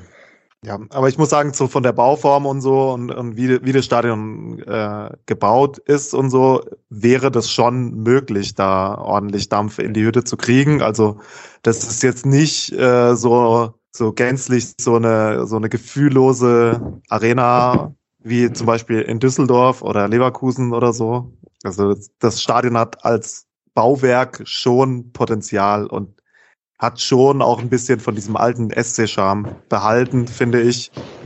Aber ja, das muss man halt sehen. Gut, das mit dem Kurzhalten hat heute sehr gut funktioniert, das weiß ich jetzt schon. Ähm, ich versuche mal zum, zur restlichen halben Stunde zu kommen und zum Sportlichen überzugehen, wenn wir noch genug Themen auf der Platte haben. Ähm, wir haben Sike, wird eingewechselt für Schmid in der 69. Minute, kommt zu seinem Bundesliga-Debüt äh, über die Leistung. Also man kann es jetzt vielleicht gar nicht so gut sagen, weil es nur 20 Minuten waren. Er hat sicherlich mutig mitgespielt, hebt am Ende natürlich auch irgendwie das Abseits auf und ist da nicht ganz unbeteiligt ähm, beim, beim letzten Gegentreffer. aber ein bisschen Lehrgeld für den, für den Hugo, der da eingewechselt wurde. Ich wollte gerade sagen, für den kleinen Hugo, das habe ich wahrscheinlich ans Fernsehen von früher gedacht. Ähm, 70. Minute bekommt Günther Gelb gegen Jansu. Tipp? Ja, ich wollte äh, noch kurz einhaken bei Sique. Da gibt es einen wunderbaren Artikel äh, auf äh, Twitter vom Nick Steiger. Ich glaube, äh, Blog heißt äh, www.balljungs.de oder so, ähnlich. Ja, der ist ja jetzt auch reg regelmäßig zu Gast in den Pressekonferenzen und der hat eigentlich alles äh, geschrieben zu Sikes Leistung, was man schreiben kann. Also würde ich allen wärmstens empfehlen. Auf jeden Fall. Äh, Grüße gehen raus an Nick.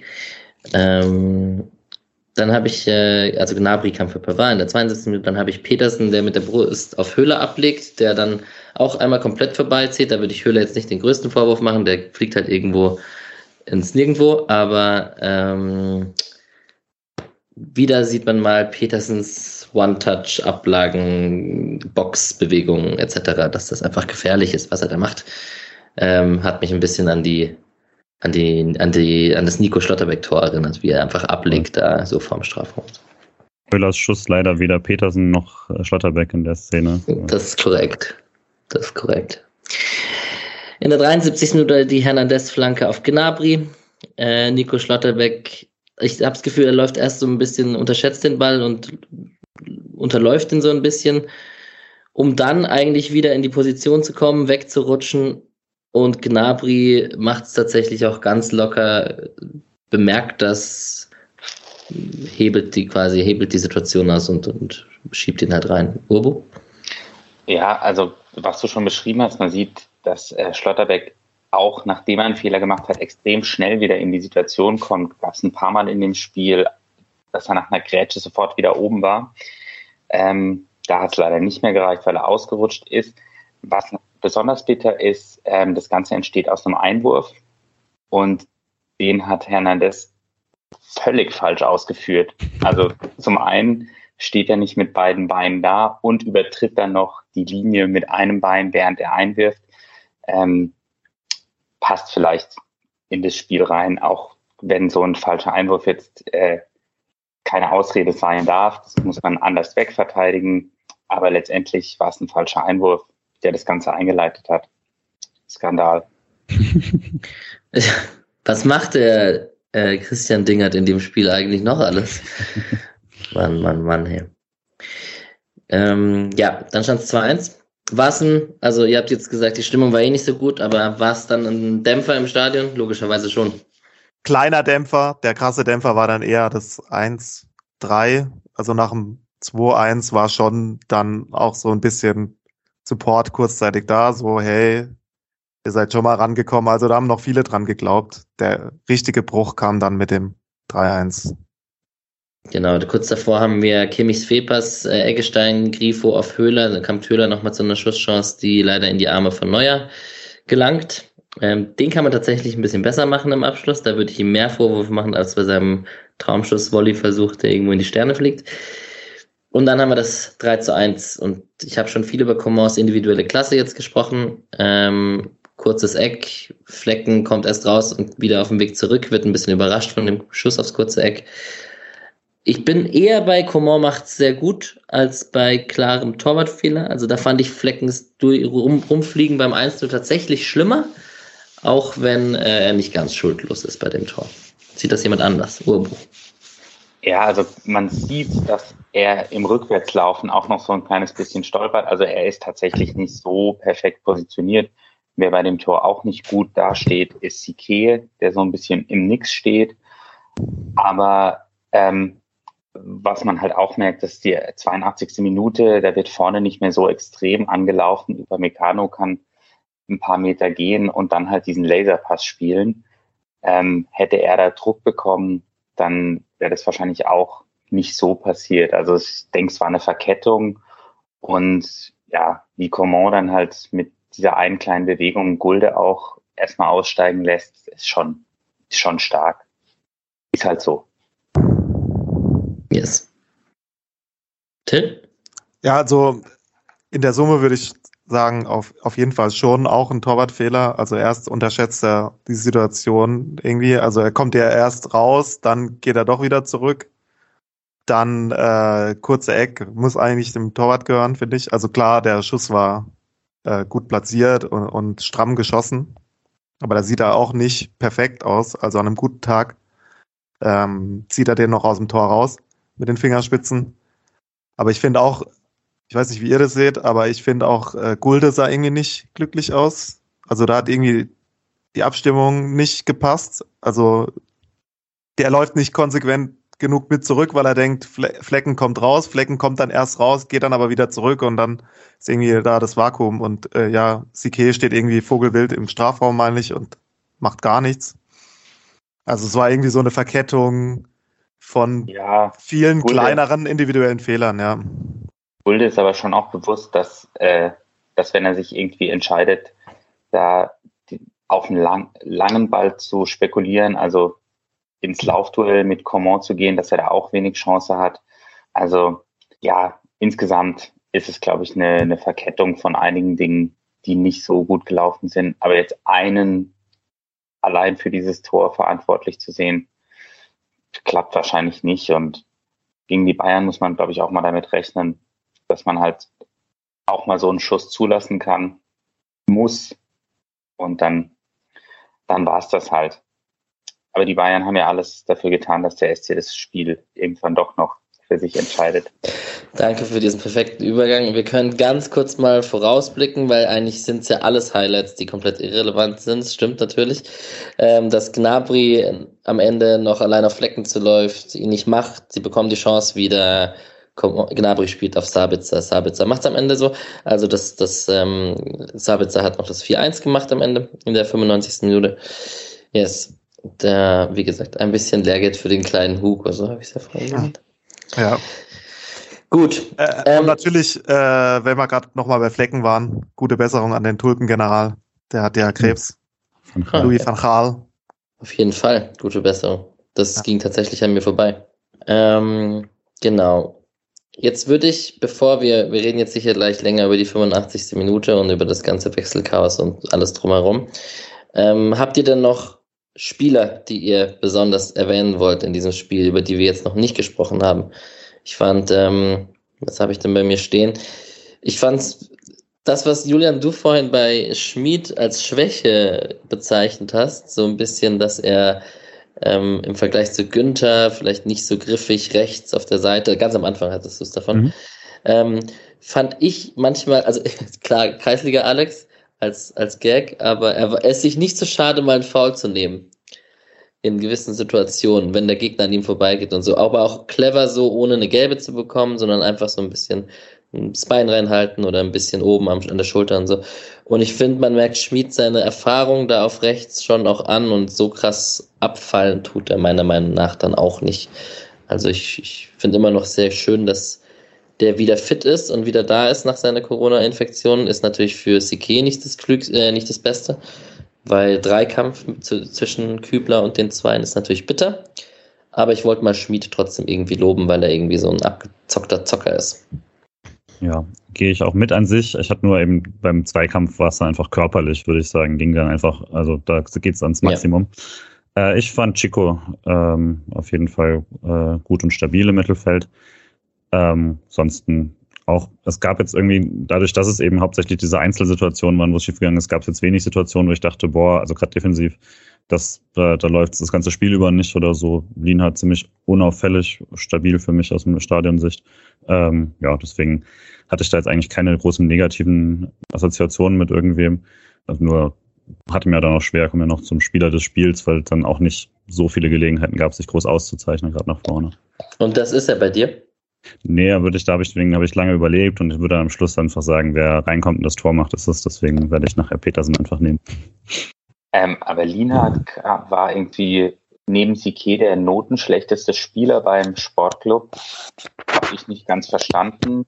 Wie seht Wo? ihr das? Also bei, bei Sofascore war er ziemlich schlecht, ist er ziemlich schlecht weggekommen. Habe ich so eigentlich nicht gesehen. Also ich fand jetzt nichts auffällig besonders gut, nicht besonders schlecht, also sehr solide.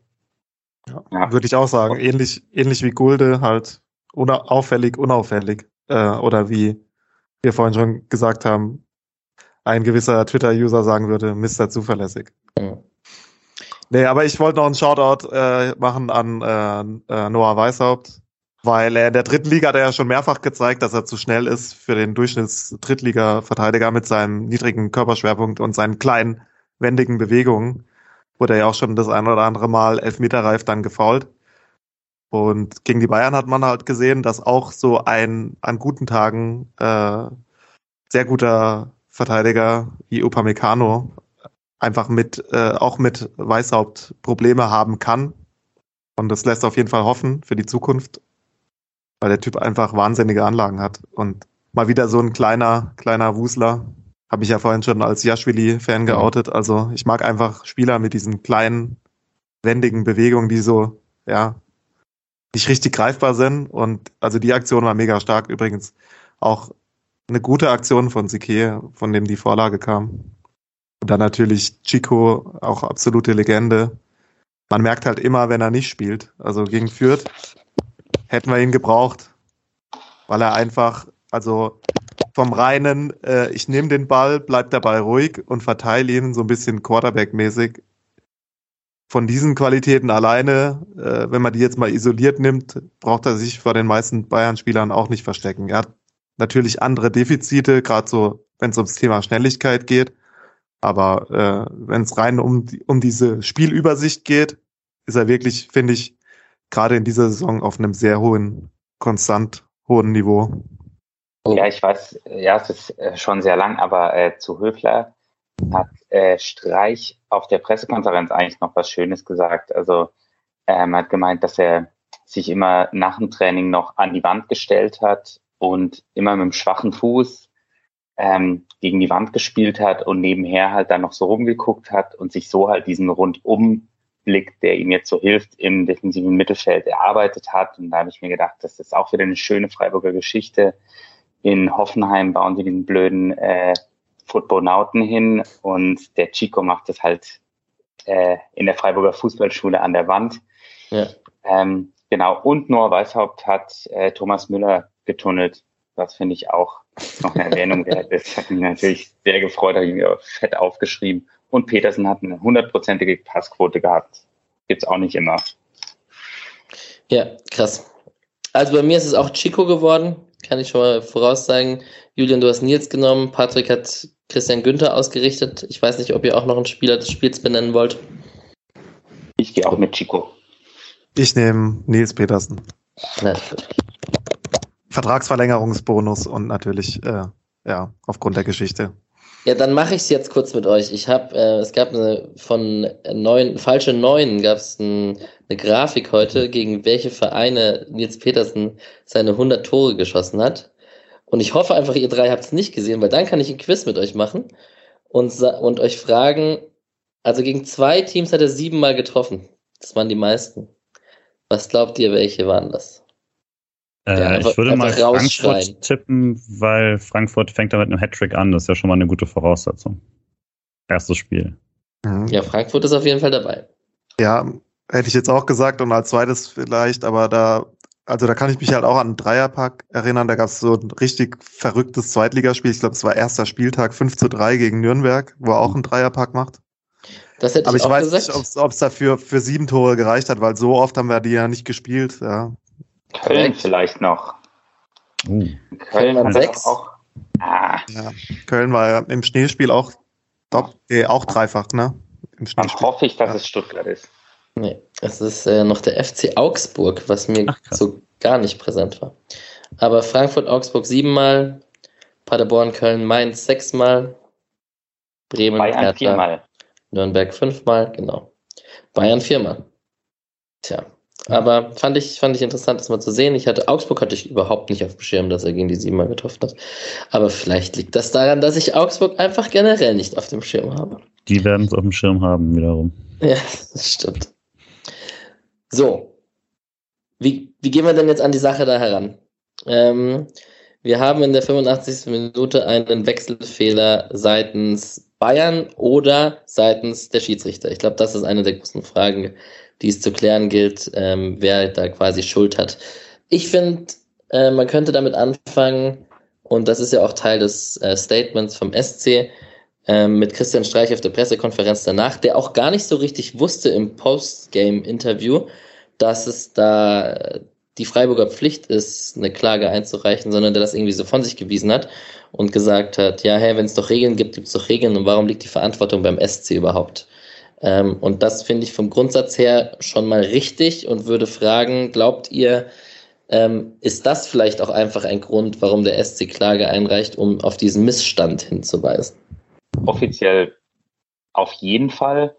Ähm, und ich finde es auch absolut richtig, weil der DFB will ständig die Deutungshoheit bei allem haben. Aber wenn es dann hart auf hart kommt, ähm, ducken sie sich weg und sagen, es muss als erstes ein Einspruch kommen, obwohl ein Teil ihrer, ihrer Bagage, in dem Fall der Schiedsrichter, die ganze Sache mitverbockt hat. Und das sagt der SC ja auch. Also wir, die sind eigentlich die, die in der Situation gar nichts falsch gemacht haben.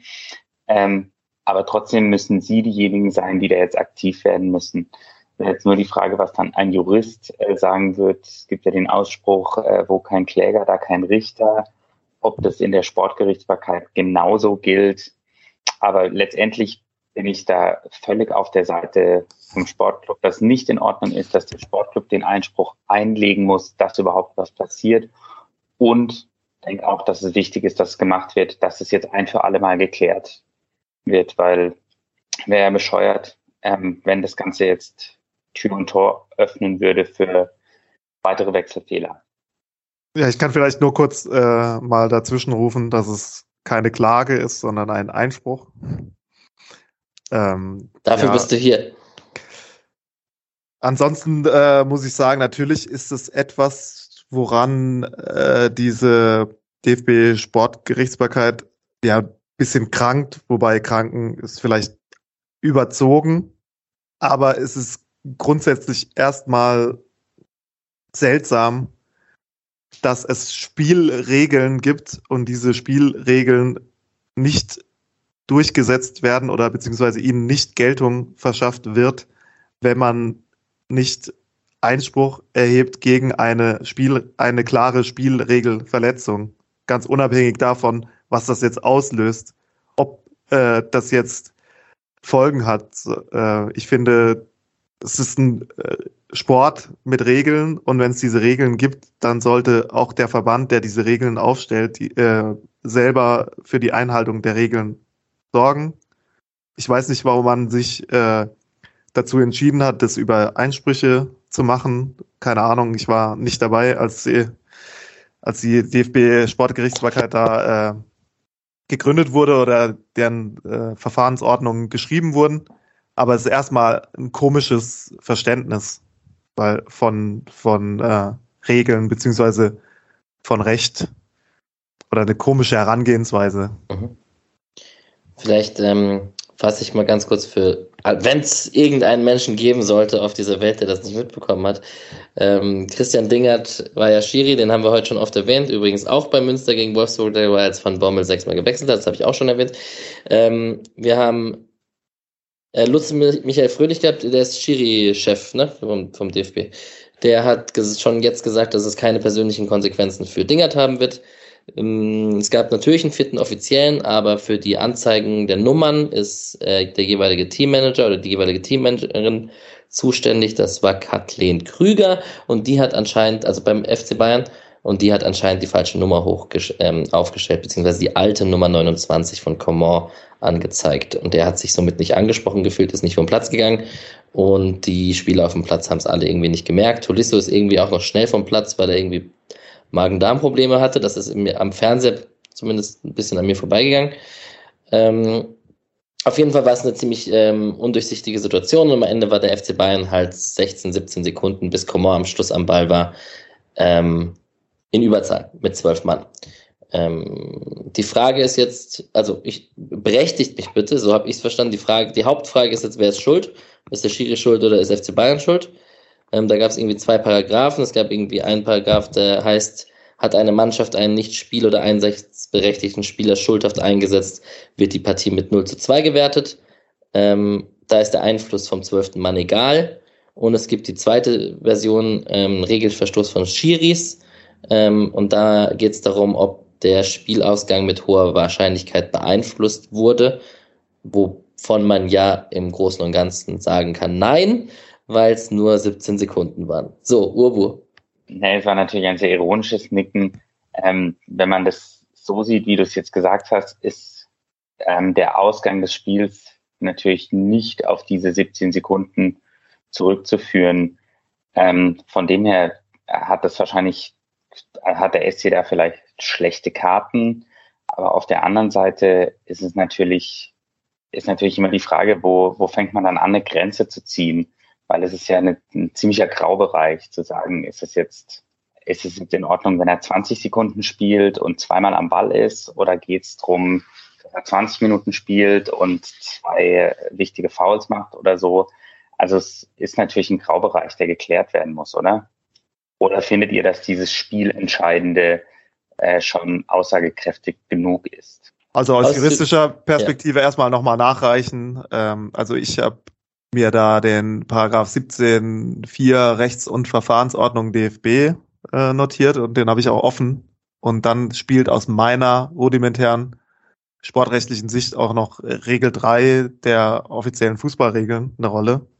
Und da gibt es ja wohl schon Unklarheit, was überhaupt anwendbar ist. Und ich meine, ähm, und das vertreten auch Colinas Erben, dass äh, eben das, was du vorgelesen hattest, äh, ist äh, 17 äh, Nummer 4 Spiel- und Verfahrensordnung DFB mit dem war in einem Spiel ein Spieler nicht spiel- oder einsatzberechtigt, so ist das Spiel für die Mannschaft, die diesen Spieler schuldhaft eingesetzt hatte, mit 0 zu 2 verloren. Mhm. Dieser Fall ist aus meiner Sicht vorliegend nicht gegeben, weil Coman spiel- und einsatzberechtigt war. Äh, beziehungsweise nicht Coman, sondern äh, also beide Spieler, die reinkamen, waren spiel- und einsatzberechtigt. Deswegen dürfte das nicht einschlägig sein.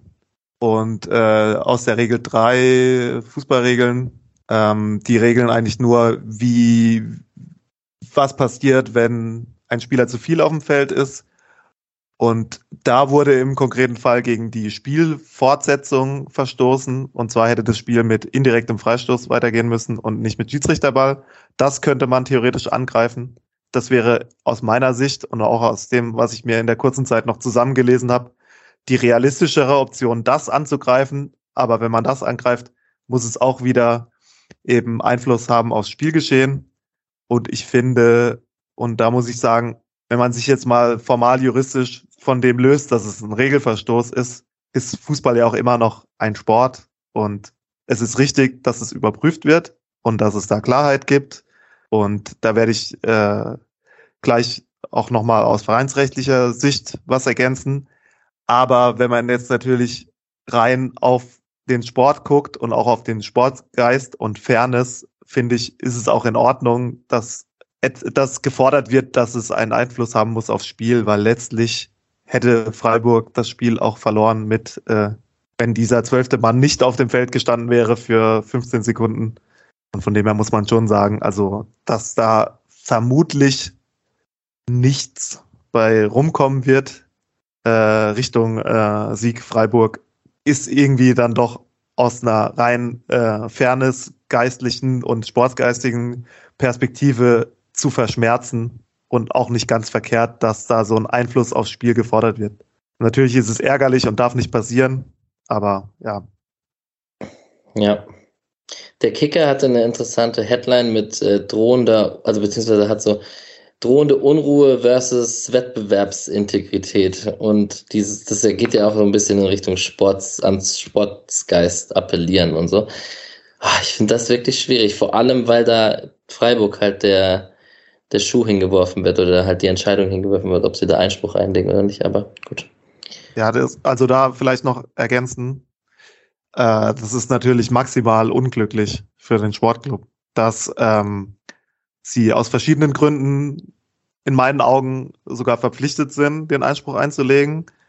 Äh, nicht zuletzt eben, und das ist jetzt vielleicht der richtige Moment, auch aus vereinsrechtlichen Gründen. Also wenn zum Beispiel Sport, der Sportclub Freiburg eine Spielbetriebs GmbH wäre, die erste Mannschaft, dann wäre der äh, die Geschäftsführung der GmbH in jedem Fall verpflichtet, äh, beziehungsweise würde sich genötigt dazu sehen, äh, den, den Einspruch einzulegen, da unter Umständen die Geschäftsführer, wenn sie das nicht tun, der, G äh, der GmbH gegenüber äh, haftbar sind für den Verdienstausfall, falls irgendjemand zu dem Schluss kommt, dass dieser Einspruch wahrscheinlich durchgegangen wäre. Und dann äh, nehmen wir mal an, äh, der Sportclub verpasst wegen den fehlenden drei Punkten die Champions League. Und dann äh, wäre der Vorstand unter Umständen dann haftbar auf die entgangenen äh, Champions League-Einnahmen. Mhm. Also auch persönlich haftbar. Und beim Verein ist es ähnlich.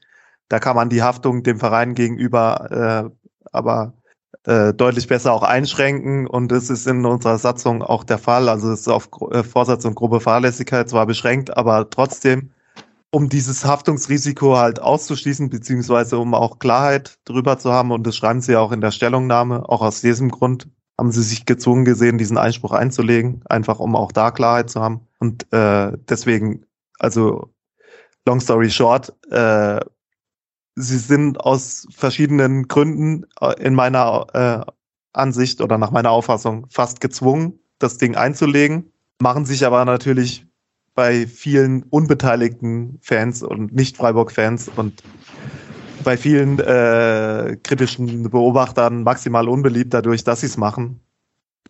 Und äh, es erweckt natürlich auch ein bisschen so die kalte Seele des modernen Fußballs, äh, und äh, dass es doch letztlich alles nur ein Geldgeschäft ist, aber ja, also wie gesagt, long story short, es ist maximal unglücklich, aber aus meiner Sicht blieb ihnen wenig andere, äh, blieben ihnen wenig andere Optionen. Und sie werden sich mit Sicherheit auch beraten lassen haben von einem Rechtsexperten würde halt sagen, ähm, also A, der Punkt, dass man sich unbeliebt macht, finde ich mal ganz okay. Damit kann ich gut leben. Wir sind immer beliebt, wir sind immer die Sympathischen. Das geht mir irgendwann auch auf die Nerven. Darf ich kurz einhaken, bevor du weiterredest an dem ja. Punkt, weil das ähm, Patrick sehr viel Spaß macht und mir gerade auf Twitter sehr viel Spaß macht und das unbeliebte, ich habe es vorhin galliges anstatt gallisches Dorf genannt. Das war Copywriter-Sicht fand ich das natürlich hervorragend.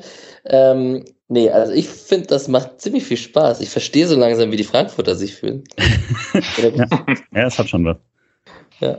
Ja, und also äh, die Reaktion ist ja dann auch größtenteils auf einige Vereine beschränkt, aber trotzdem, ich finde das auch mal okay.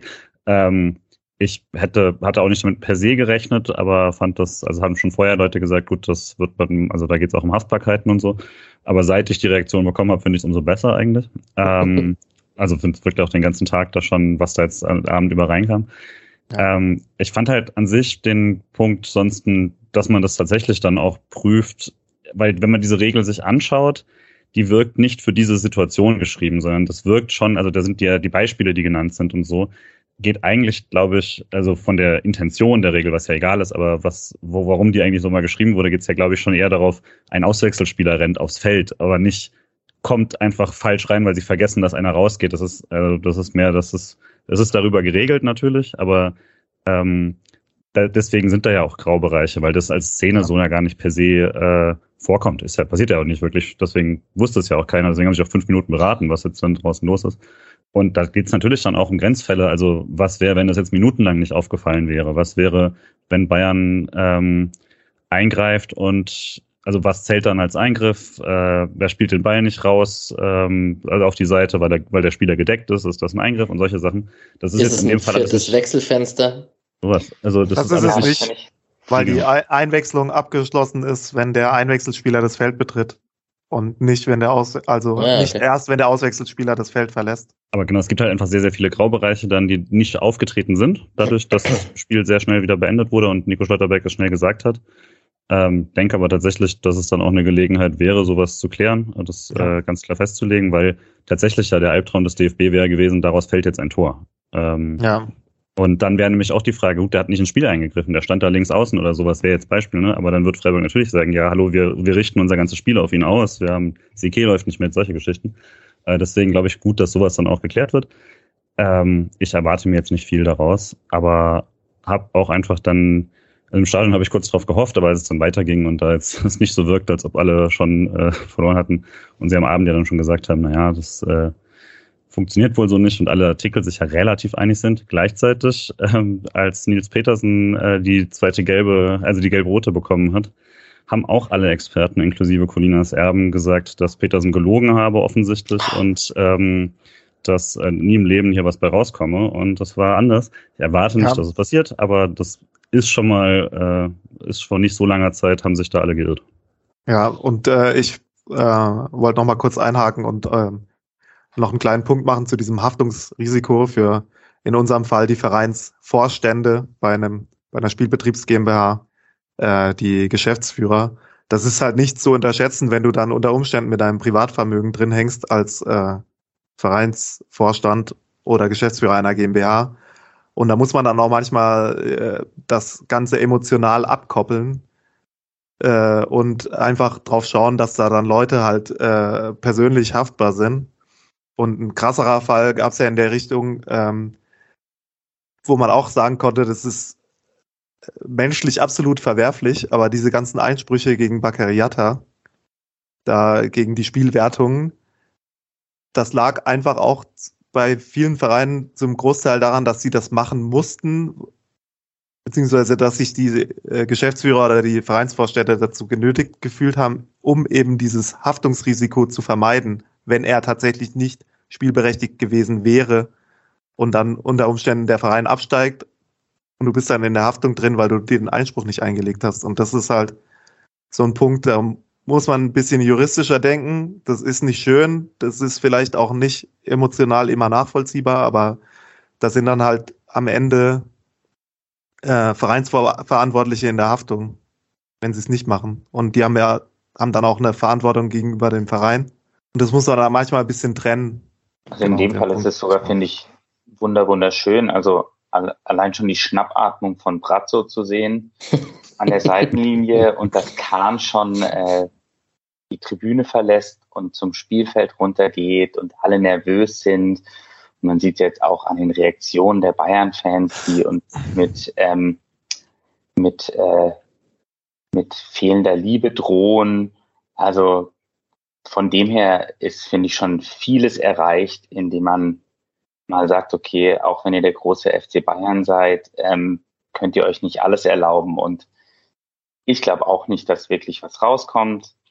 Aber solange die Bayern ein bisschen, bisschen ähm, Pipi in den Augen, ein bisschen Dünnpfiff in der Hose haben, finde ich schon sehr, sehr viel erreicht.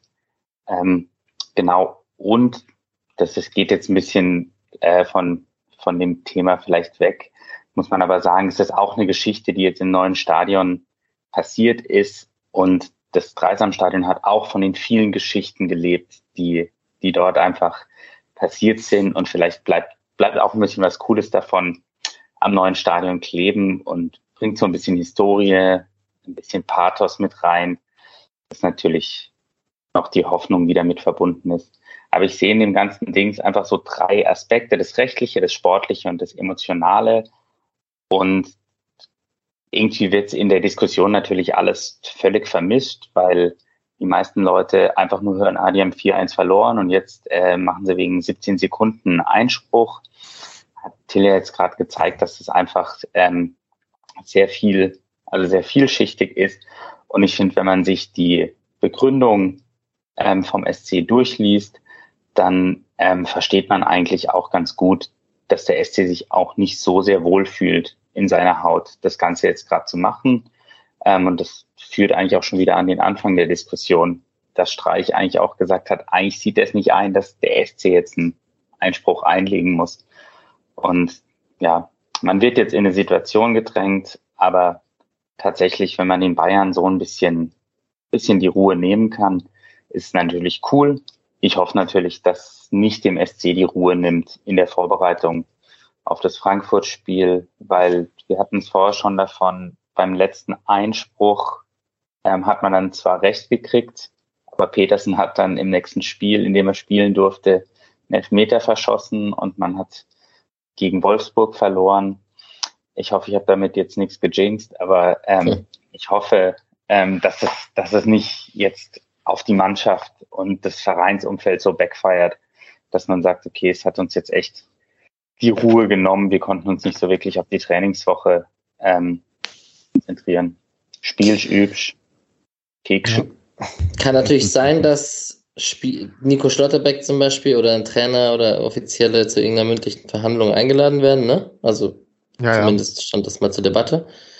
Äh, Das kann natürlich Einfluss aufs Training haben. Also das mit der Unruhe ist sicherlich auch ein Thema für den SC gewesen. Also so ein Christian Streich kann ich mir bildlich vorstellen, wie er sagt, nee, ich habe keinen Bock, lasst uns irgendwie auf Frankfurt konzentrieren und abgehakt und wir haben verloren. Also wird sicherlich spannend, auch was er am Donnerstag oder am, am Freitag wahrscheinlich, wenn er am Sonntag das Spiel ist, mal schauen, ähm, was er da auf der Pressekonferenz sagen wird zu der ganzen Thematik. Das wird sicherlich auch großes Thema werden.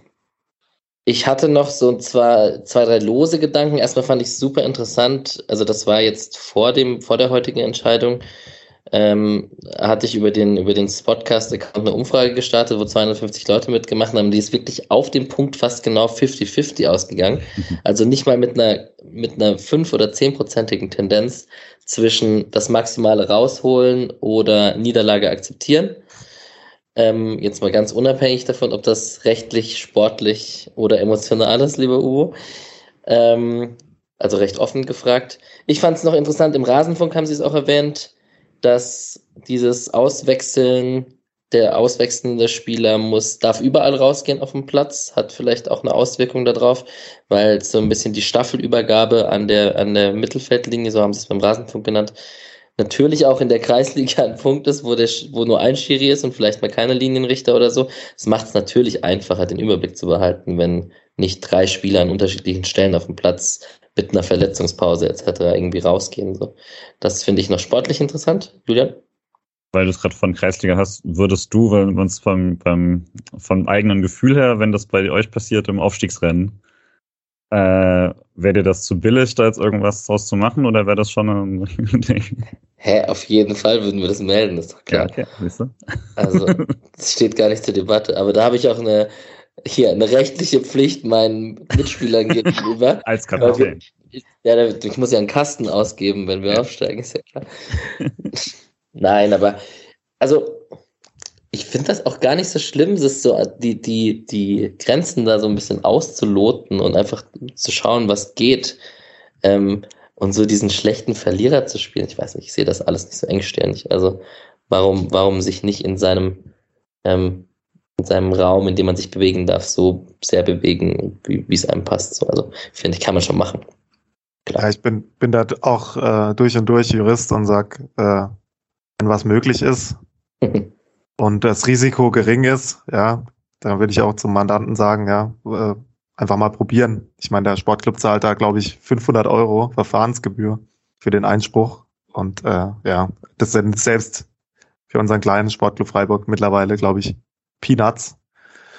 Und äh, schlechtestenfalls hat man äh, eine Klärung dieses komplexen Sachverhalts und ähm, ja einfach Klarheit und äh, beendet damit die Spekulation und auch die die Presse drüber und bestenfalls kommt vielleicht dabei was rum, aber so oder so äh, ist es auf jeden Fall eher gut als schlecht für den Verein äh, rein von der Perspektive aus, dass da eine, eine äh, komplexe Rechtsfrage dann mal geklärt ist. Und äh, also ich ich sehe äh, da kein äh, kein kein Risiko und äh, nicht auch nicht wirklich ähm, ja ein, Verlust oder ich finde wir können da eigentlich nur also rein rein in dem Verfahren können wir nur gewinnen und wenn man dann drüber hinwegsehen kann, dass wir vielleicht bei ein paar Fans in in Deutschland bisschen unbeliebter sind als bisher. Ja, und dann gibt's noch den einen letzten Gedanken und dann sind wir auch, glaube ich, durch mit dem Thema. Und das kommt ja auf Twitter wirklich, jeder zweite Tweet ist, was wäre denn, wenn es andersrum gewesen wäre? Wenn, wenn Bayern 3-1 hinten gelegen hätte gegen, Frank gegen Freiburg und Freiburg wäre zwischenzeitlich äh, mit zwölf Mann auf dem Platz gewesen. Ob Bayern in dem Spiel dann keine, äh, keinen Einspruch eingelegt hätte. Ich habe gelernt, es ist keine Klage. Ähm, Genau, und es, es ist nicht so weit hergeholt, dass auch der FC Bayern da jegliches Mittel genutzt hätte, um sich einen Wettbewerbsvorteil zu verschaffen. Also, das ist jetzt meine These, aber ich sehe Nicken. Davon ist auszugehen. Ja, ich fand auch die Bayern, die haben es vielleicht schon ein bisschen geahnt, dass das vielleicht doch passiert. Die haben ja versucht, der Diskussion sofort ein bisschen den Wind aus den Segeln zu nehmen, indem sie in jedem Interview betont haben, dass es eigentlich überhaupt keine große Sache war und dass, dass man da jetzt noch kurz drüber spricht. Und Nagelsmann hat gesagt, vielleicht geht es in die Geschichtsbücher ein, aber da wird man jetzt nicht in den nächsten Tagen noch drüber sprechen. Und ähm, ja, ich glaube, die wollten dann von vornherein alles so ein bisschen, bisschen runterkühlen und dem SC auch so ein bisschen Everybody, Everybody's Darling-Karte zu schustern. Und ich glaube, die haben schon direkt bewusst versucht, ähm, öffentlich den SC auch ein bisschen unter Druck zu setzen. Ja. Ja. Eine allerletzte Sache, also jetzt kam gerade bei Kicker Statement vom Kahn. Und Kahn sagt, wir sind nicht überrascht, dass der SC Freiburg Einspruch eingelegt hat. Die Angelegenheit liegt nun in den Händen der Sportgerichtsbarkeit, der wir voll vertrauen. So. Ich denke, damit ist zu dem Thema genug gesagt. Der Kahn fasst wunderbar zusammen ganz in meinem Sinne, nämlich jetzt liegt's beim Gericht. Das soll die Frage klären und was daraus machen und äh, dann mehr kann nicht getan werden. Die Bayern akzeptieren's. Freiburg hat Einspruch eingelegt und dass sich irgendwelche Fans aufregen, ist halt deren Sache. Ja. Bayern-Fans kann eh keiner leiden. So, Wer sich das offizielle Statement vom SC durchlesen möchte, das gibt es auf der Homepage und auf allen möglichen Social Media Kanälen. Das haben wir jetzt nicht eins zu eins durchgegangen, da gibt es noch ein paar andere Begründungen. Ähm, und damit äh, werden wir beobachten, wie es weitergeht. Am Donnerstag in der Pressekonferenz wissen wir sicherlich auch schon mehr und es wird medial sicher sehr viel begleitet werden. Über Nils Petersen und seine 100 Tore haben wir schon gesprochen. Ähm, vielleicht noch kurz Daumen hoch für seine Vertragsverlängerung, haben wir zwar auch schon erwähnt, aber er bleibt uns länger halten. Das ist sicherlich sehr gut. Der Daumen ging hoch. Ich habe noch ganz kurz Nico Schlotterbeck und Christian Günther. Ähm, ich weiß gar nicht, wie lange wir drüber reden müssen. Wahrscheinlich jetzt mit unserer Überlänge heute gar nicht mehr lange. Äh, Nico Schlotterbeck kam zu zwei Einsätzen für den DFB. Ich glaube, Christian Günther wurde in beiden Spielen auch noch eingewechselt. Äh, bei ja. einem auf jeden Fall, nee, bei beiden. Beiden, beiden. Beim, beim zweiten relativ spät, ne, gegen Holland. Ja. Ähm, genau was man vielleicht dazu sagen kann, Raum ist ein krasser linker Verteidiger, an dem wird es schwer vorbeizukommen. Also der hat wirklich seine Chance noch ein bisschen mehr genutzt als Christian Günther. Nico Schlotterbeck eben mit seinem letzten Fehler da gegen Israel, wo Trapp den Elfmeter hält, äh, pennt da in der letzten Sekunde mal. Ähm, genau, aber insgesamt konnte er sich schon sehr zeigen, denke ich, und eher noch mehr ins Schaufenster stellen. Ich würde noch gern zwei boulevardeske Fakten Bitte. einführen ähm, da ich ja weiß, dass du dafür immer Zeit hast, Alex. Und zwar Fakt eins äh, habe ich bei Twitter gelesen, äh, was ziemlich verrückt war. Am Dienstag war das Länderspiel, oder? Gegen Holland. Mhm. Hat äh, Kronenberg Neuer trainiert und Flecken war auf der Gegenseite. Und am Samstag hat Kronenberg Flecken trainiert und Neuer war auf der Gegenseite. Ein höchst äh, boulevardesker Zufall. Ja. Ja, ja, und dann äh, muss ich noch sagen, äh, warte ich natürlich auf, äh, auf die, den Drehstart der Reality Soap, die Schlotterbacks. Weil man wird ja auf allen Kanälen zugeballert. RTL 2 ist die, die Tochter vom Nils. Äh, in, äh, bei VfB im dritten äh, war äh, die Oma im Interview nach dem Länderspiel. Also ich nenne das Sport im dritten, nennen wir zu Hause immer VfB im dritten, weil früher da nur VfB kam, mittlerweile hat es ja. ein bisschen gebessert. Aber da war die Omi im ausführlichen Interview auch sehr sehenswert, wer das noch nachschauen möchte. Und ja, ich meine, Nico ist sowieso auf allen Kanälen präsent und ja. Die Schlotterbecks. Die gehen auf jeden Fall richtig steil. Ja. Anders kann man das nicht ausdrücken. Sollten sie mal in Freiburg bleiben, meine erste Freiburger Promi-Familie. Alright. Jetzt hacken wir, jetzt klappern wir die Themen im Schnelldurchlauf ab. Wir hatten einen Bundesligaspieltag, der, pff, ich weiß gar nicht, wie erwähnenswert da welche Spiele sind. Unser nächster Gegner Frankfurt hat 0 zu 0 gegen Fürth gespielt, da werden wir gleich drüber reden. Magath hat sein erstes Spiel, auf der, wo er tatsächlich auf der Bank war oder saß, verloren gegen Leverkusen. Äh, Leverkusen eigentlich in einer recht guten Verfassung. Das wird sicherlich schwierig, äh, mit denen da um Platz 4 zu kämpfen. Leipzig, Dortmund, also ich hätte davor, glaube ich, pff, keine Ahnung, mein ganzes Hab und Gut wetten können, dass Leipzig dieses Spiel gewinnt und es kam am Ende so. Ich weiß nicht, ob euch das auch so ging, aber gefühlt, äh, wenn man die Formkurven der beiden Teams anschaut ähm, und auch irgendwie Leipzig hat sich schon sehr gefangen unter Tedesco, das finde ich schon auch ziemlich beeindruckend. Und Dortmund ist einfach, also ich weiß auch nicht. Ja, Dortmund, hat, Dortmund hat vorgebaut für den Fall, dass wir, dass äh, Bayern die drei Punkte doch verliert, dass der Abstand gewahrt bleibt. Ja, ja stimmt. Ähm, ja, und ansonsten ist wahrscheinlich, also klar, Bochums Auswärtssieg in Hoffenheim war sehr überraschend. Ähm, das hat uns ein bisschen in die Karten gespielt. Und sehr überraschend fand ich noch das 13-0 von Augsburg gegen Wolfsburg. Äh, ich habe auch schon Tweets gelesen von wegen Augsburg werden wir nie los. Aber solange da Caligiuri, Niederlechner und Gikiewicz spielen, kann ich mich damit auch noch zumindest ein paar Prozent mit anfreunden. Auch wenn Augsburg jetzt nicht mein absoluter Lieblingsverein ist. Ja, ansonsten, das war jetzt mein Schnelldurchlauf. Ich weiß gar nicht, ob ihr noch sowas, irgendwas habt. Ja, passt. Ähm, Gianluca Itter hat 0 zu 0 gegen Frankfurt gespielt, das habe ich gerade schon erwähnt, 0-0. Ähm, Tempelmann 3 zu 1 gegen Heidenheim verloren mit Nürnberg, da wird es knapp mit dem Aufstieg. Und Regensburg mit Bukalfa haben 1 zu 1 gegen Hannover gespielt. Und Niklas Tiede, das ist perfekter Übergang, in der dritten Liga hat gegen unsere zweite Mannschaft gespielt mit dem SC Verl.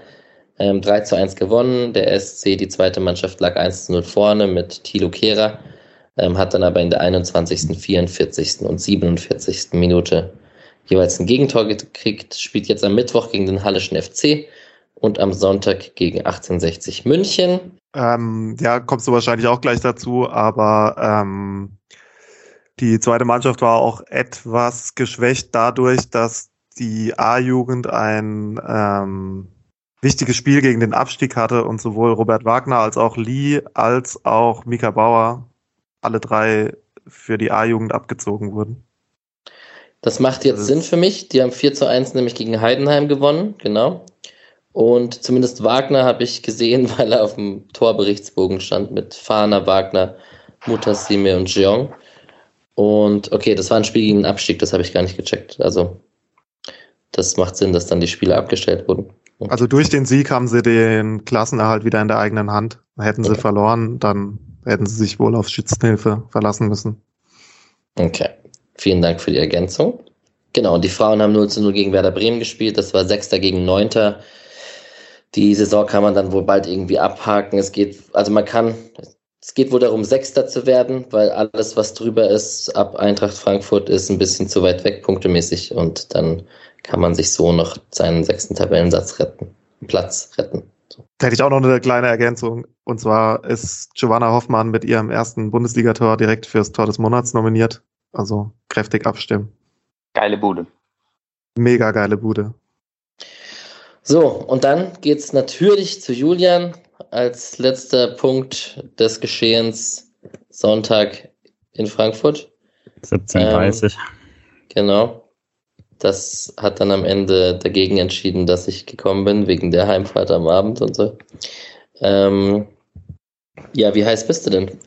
Extrem. Also gerade jetzt nach, äh, nach noch heute noch mal mehr.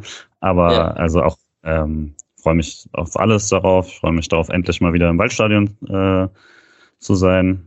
Bin, ich gucke mich schon mal warm am Donnerstag und äh, gucke mal, gucke das Barca-Spiel. Ähm, aber ansonsten, also das hat ja letztes Jahr war schon der Plan, dass wir, dass wir uns eigentlich treffen am Ende der Saison, weil es der letzte Spieltag sein sollte oder einer der letzten Spieltage ähm, gegen Frankfurt. Und hat ja dann schon nicht geklappt und dass jetzt alle wieder kommen können, dass äh, auch die Fanszene wieder dabei ist, ähm, freue ich mich extrem drauf. Äh, kommen auch sehr viele Leute und es gibt aber immer noch ein paar Tickets, deswegen äh, Kurzentschlossene können immer noch einfach mit dazu.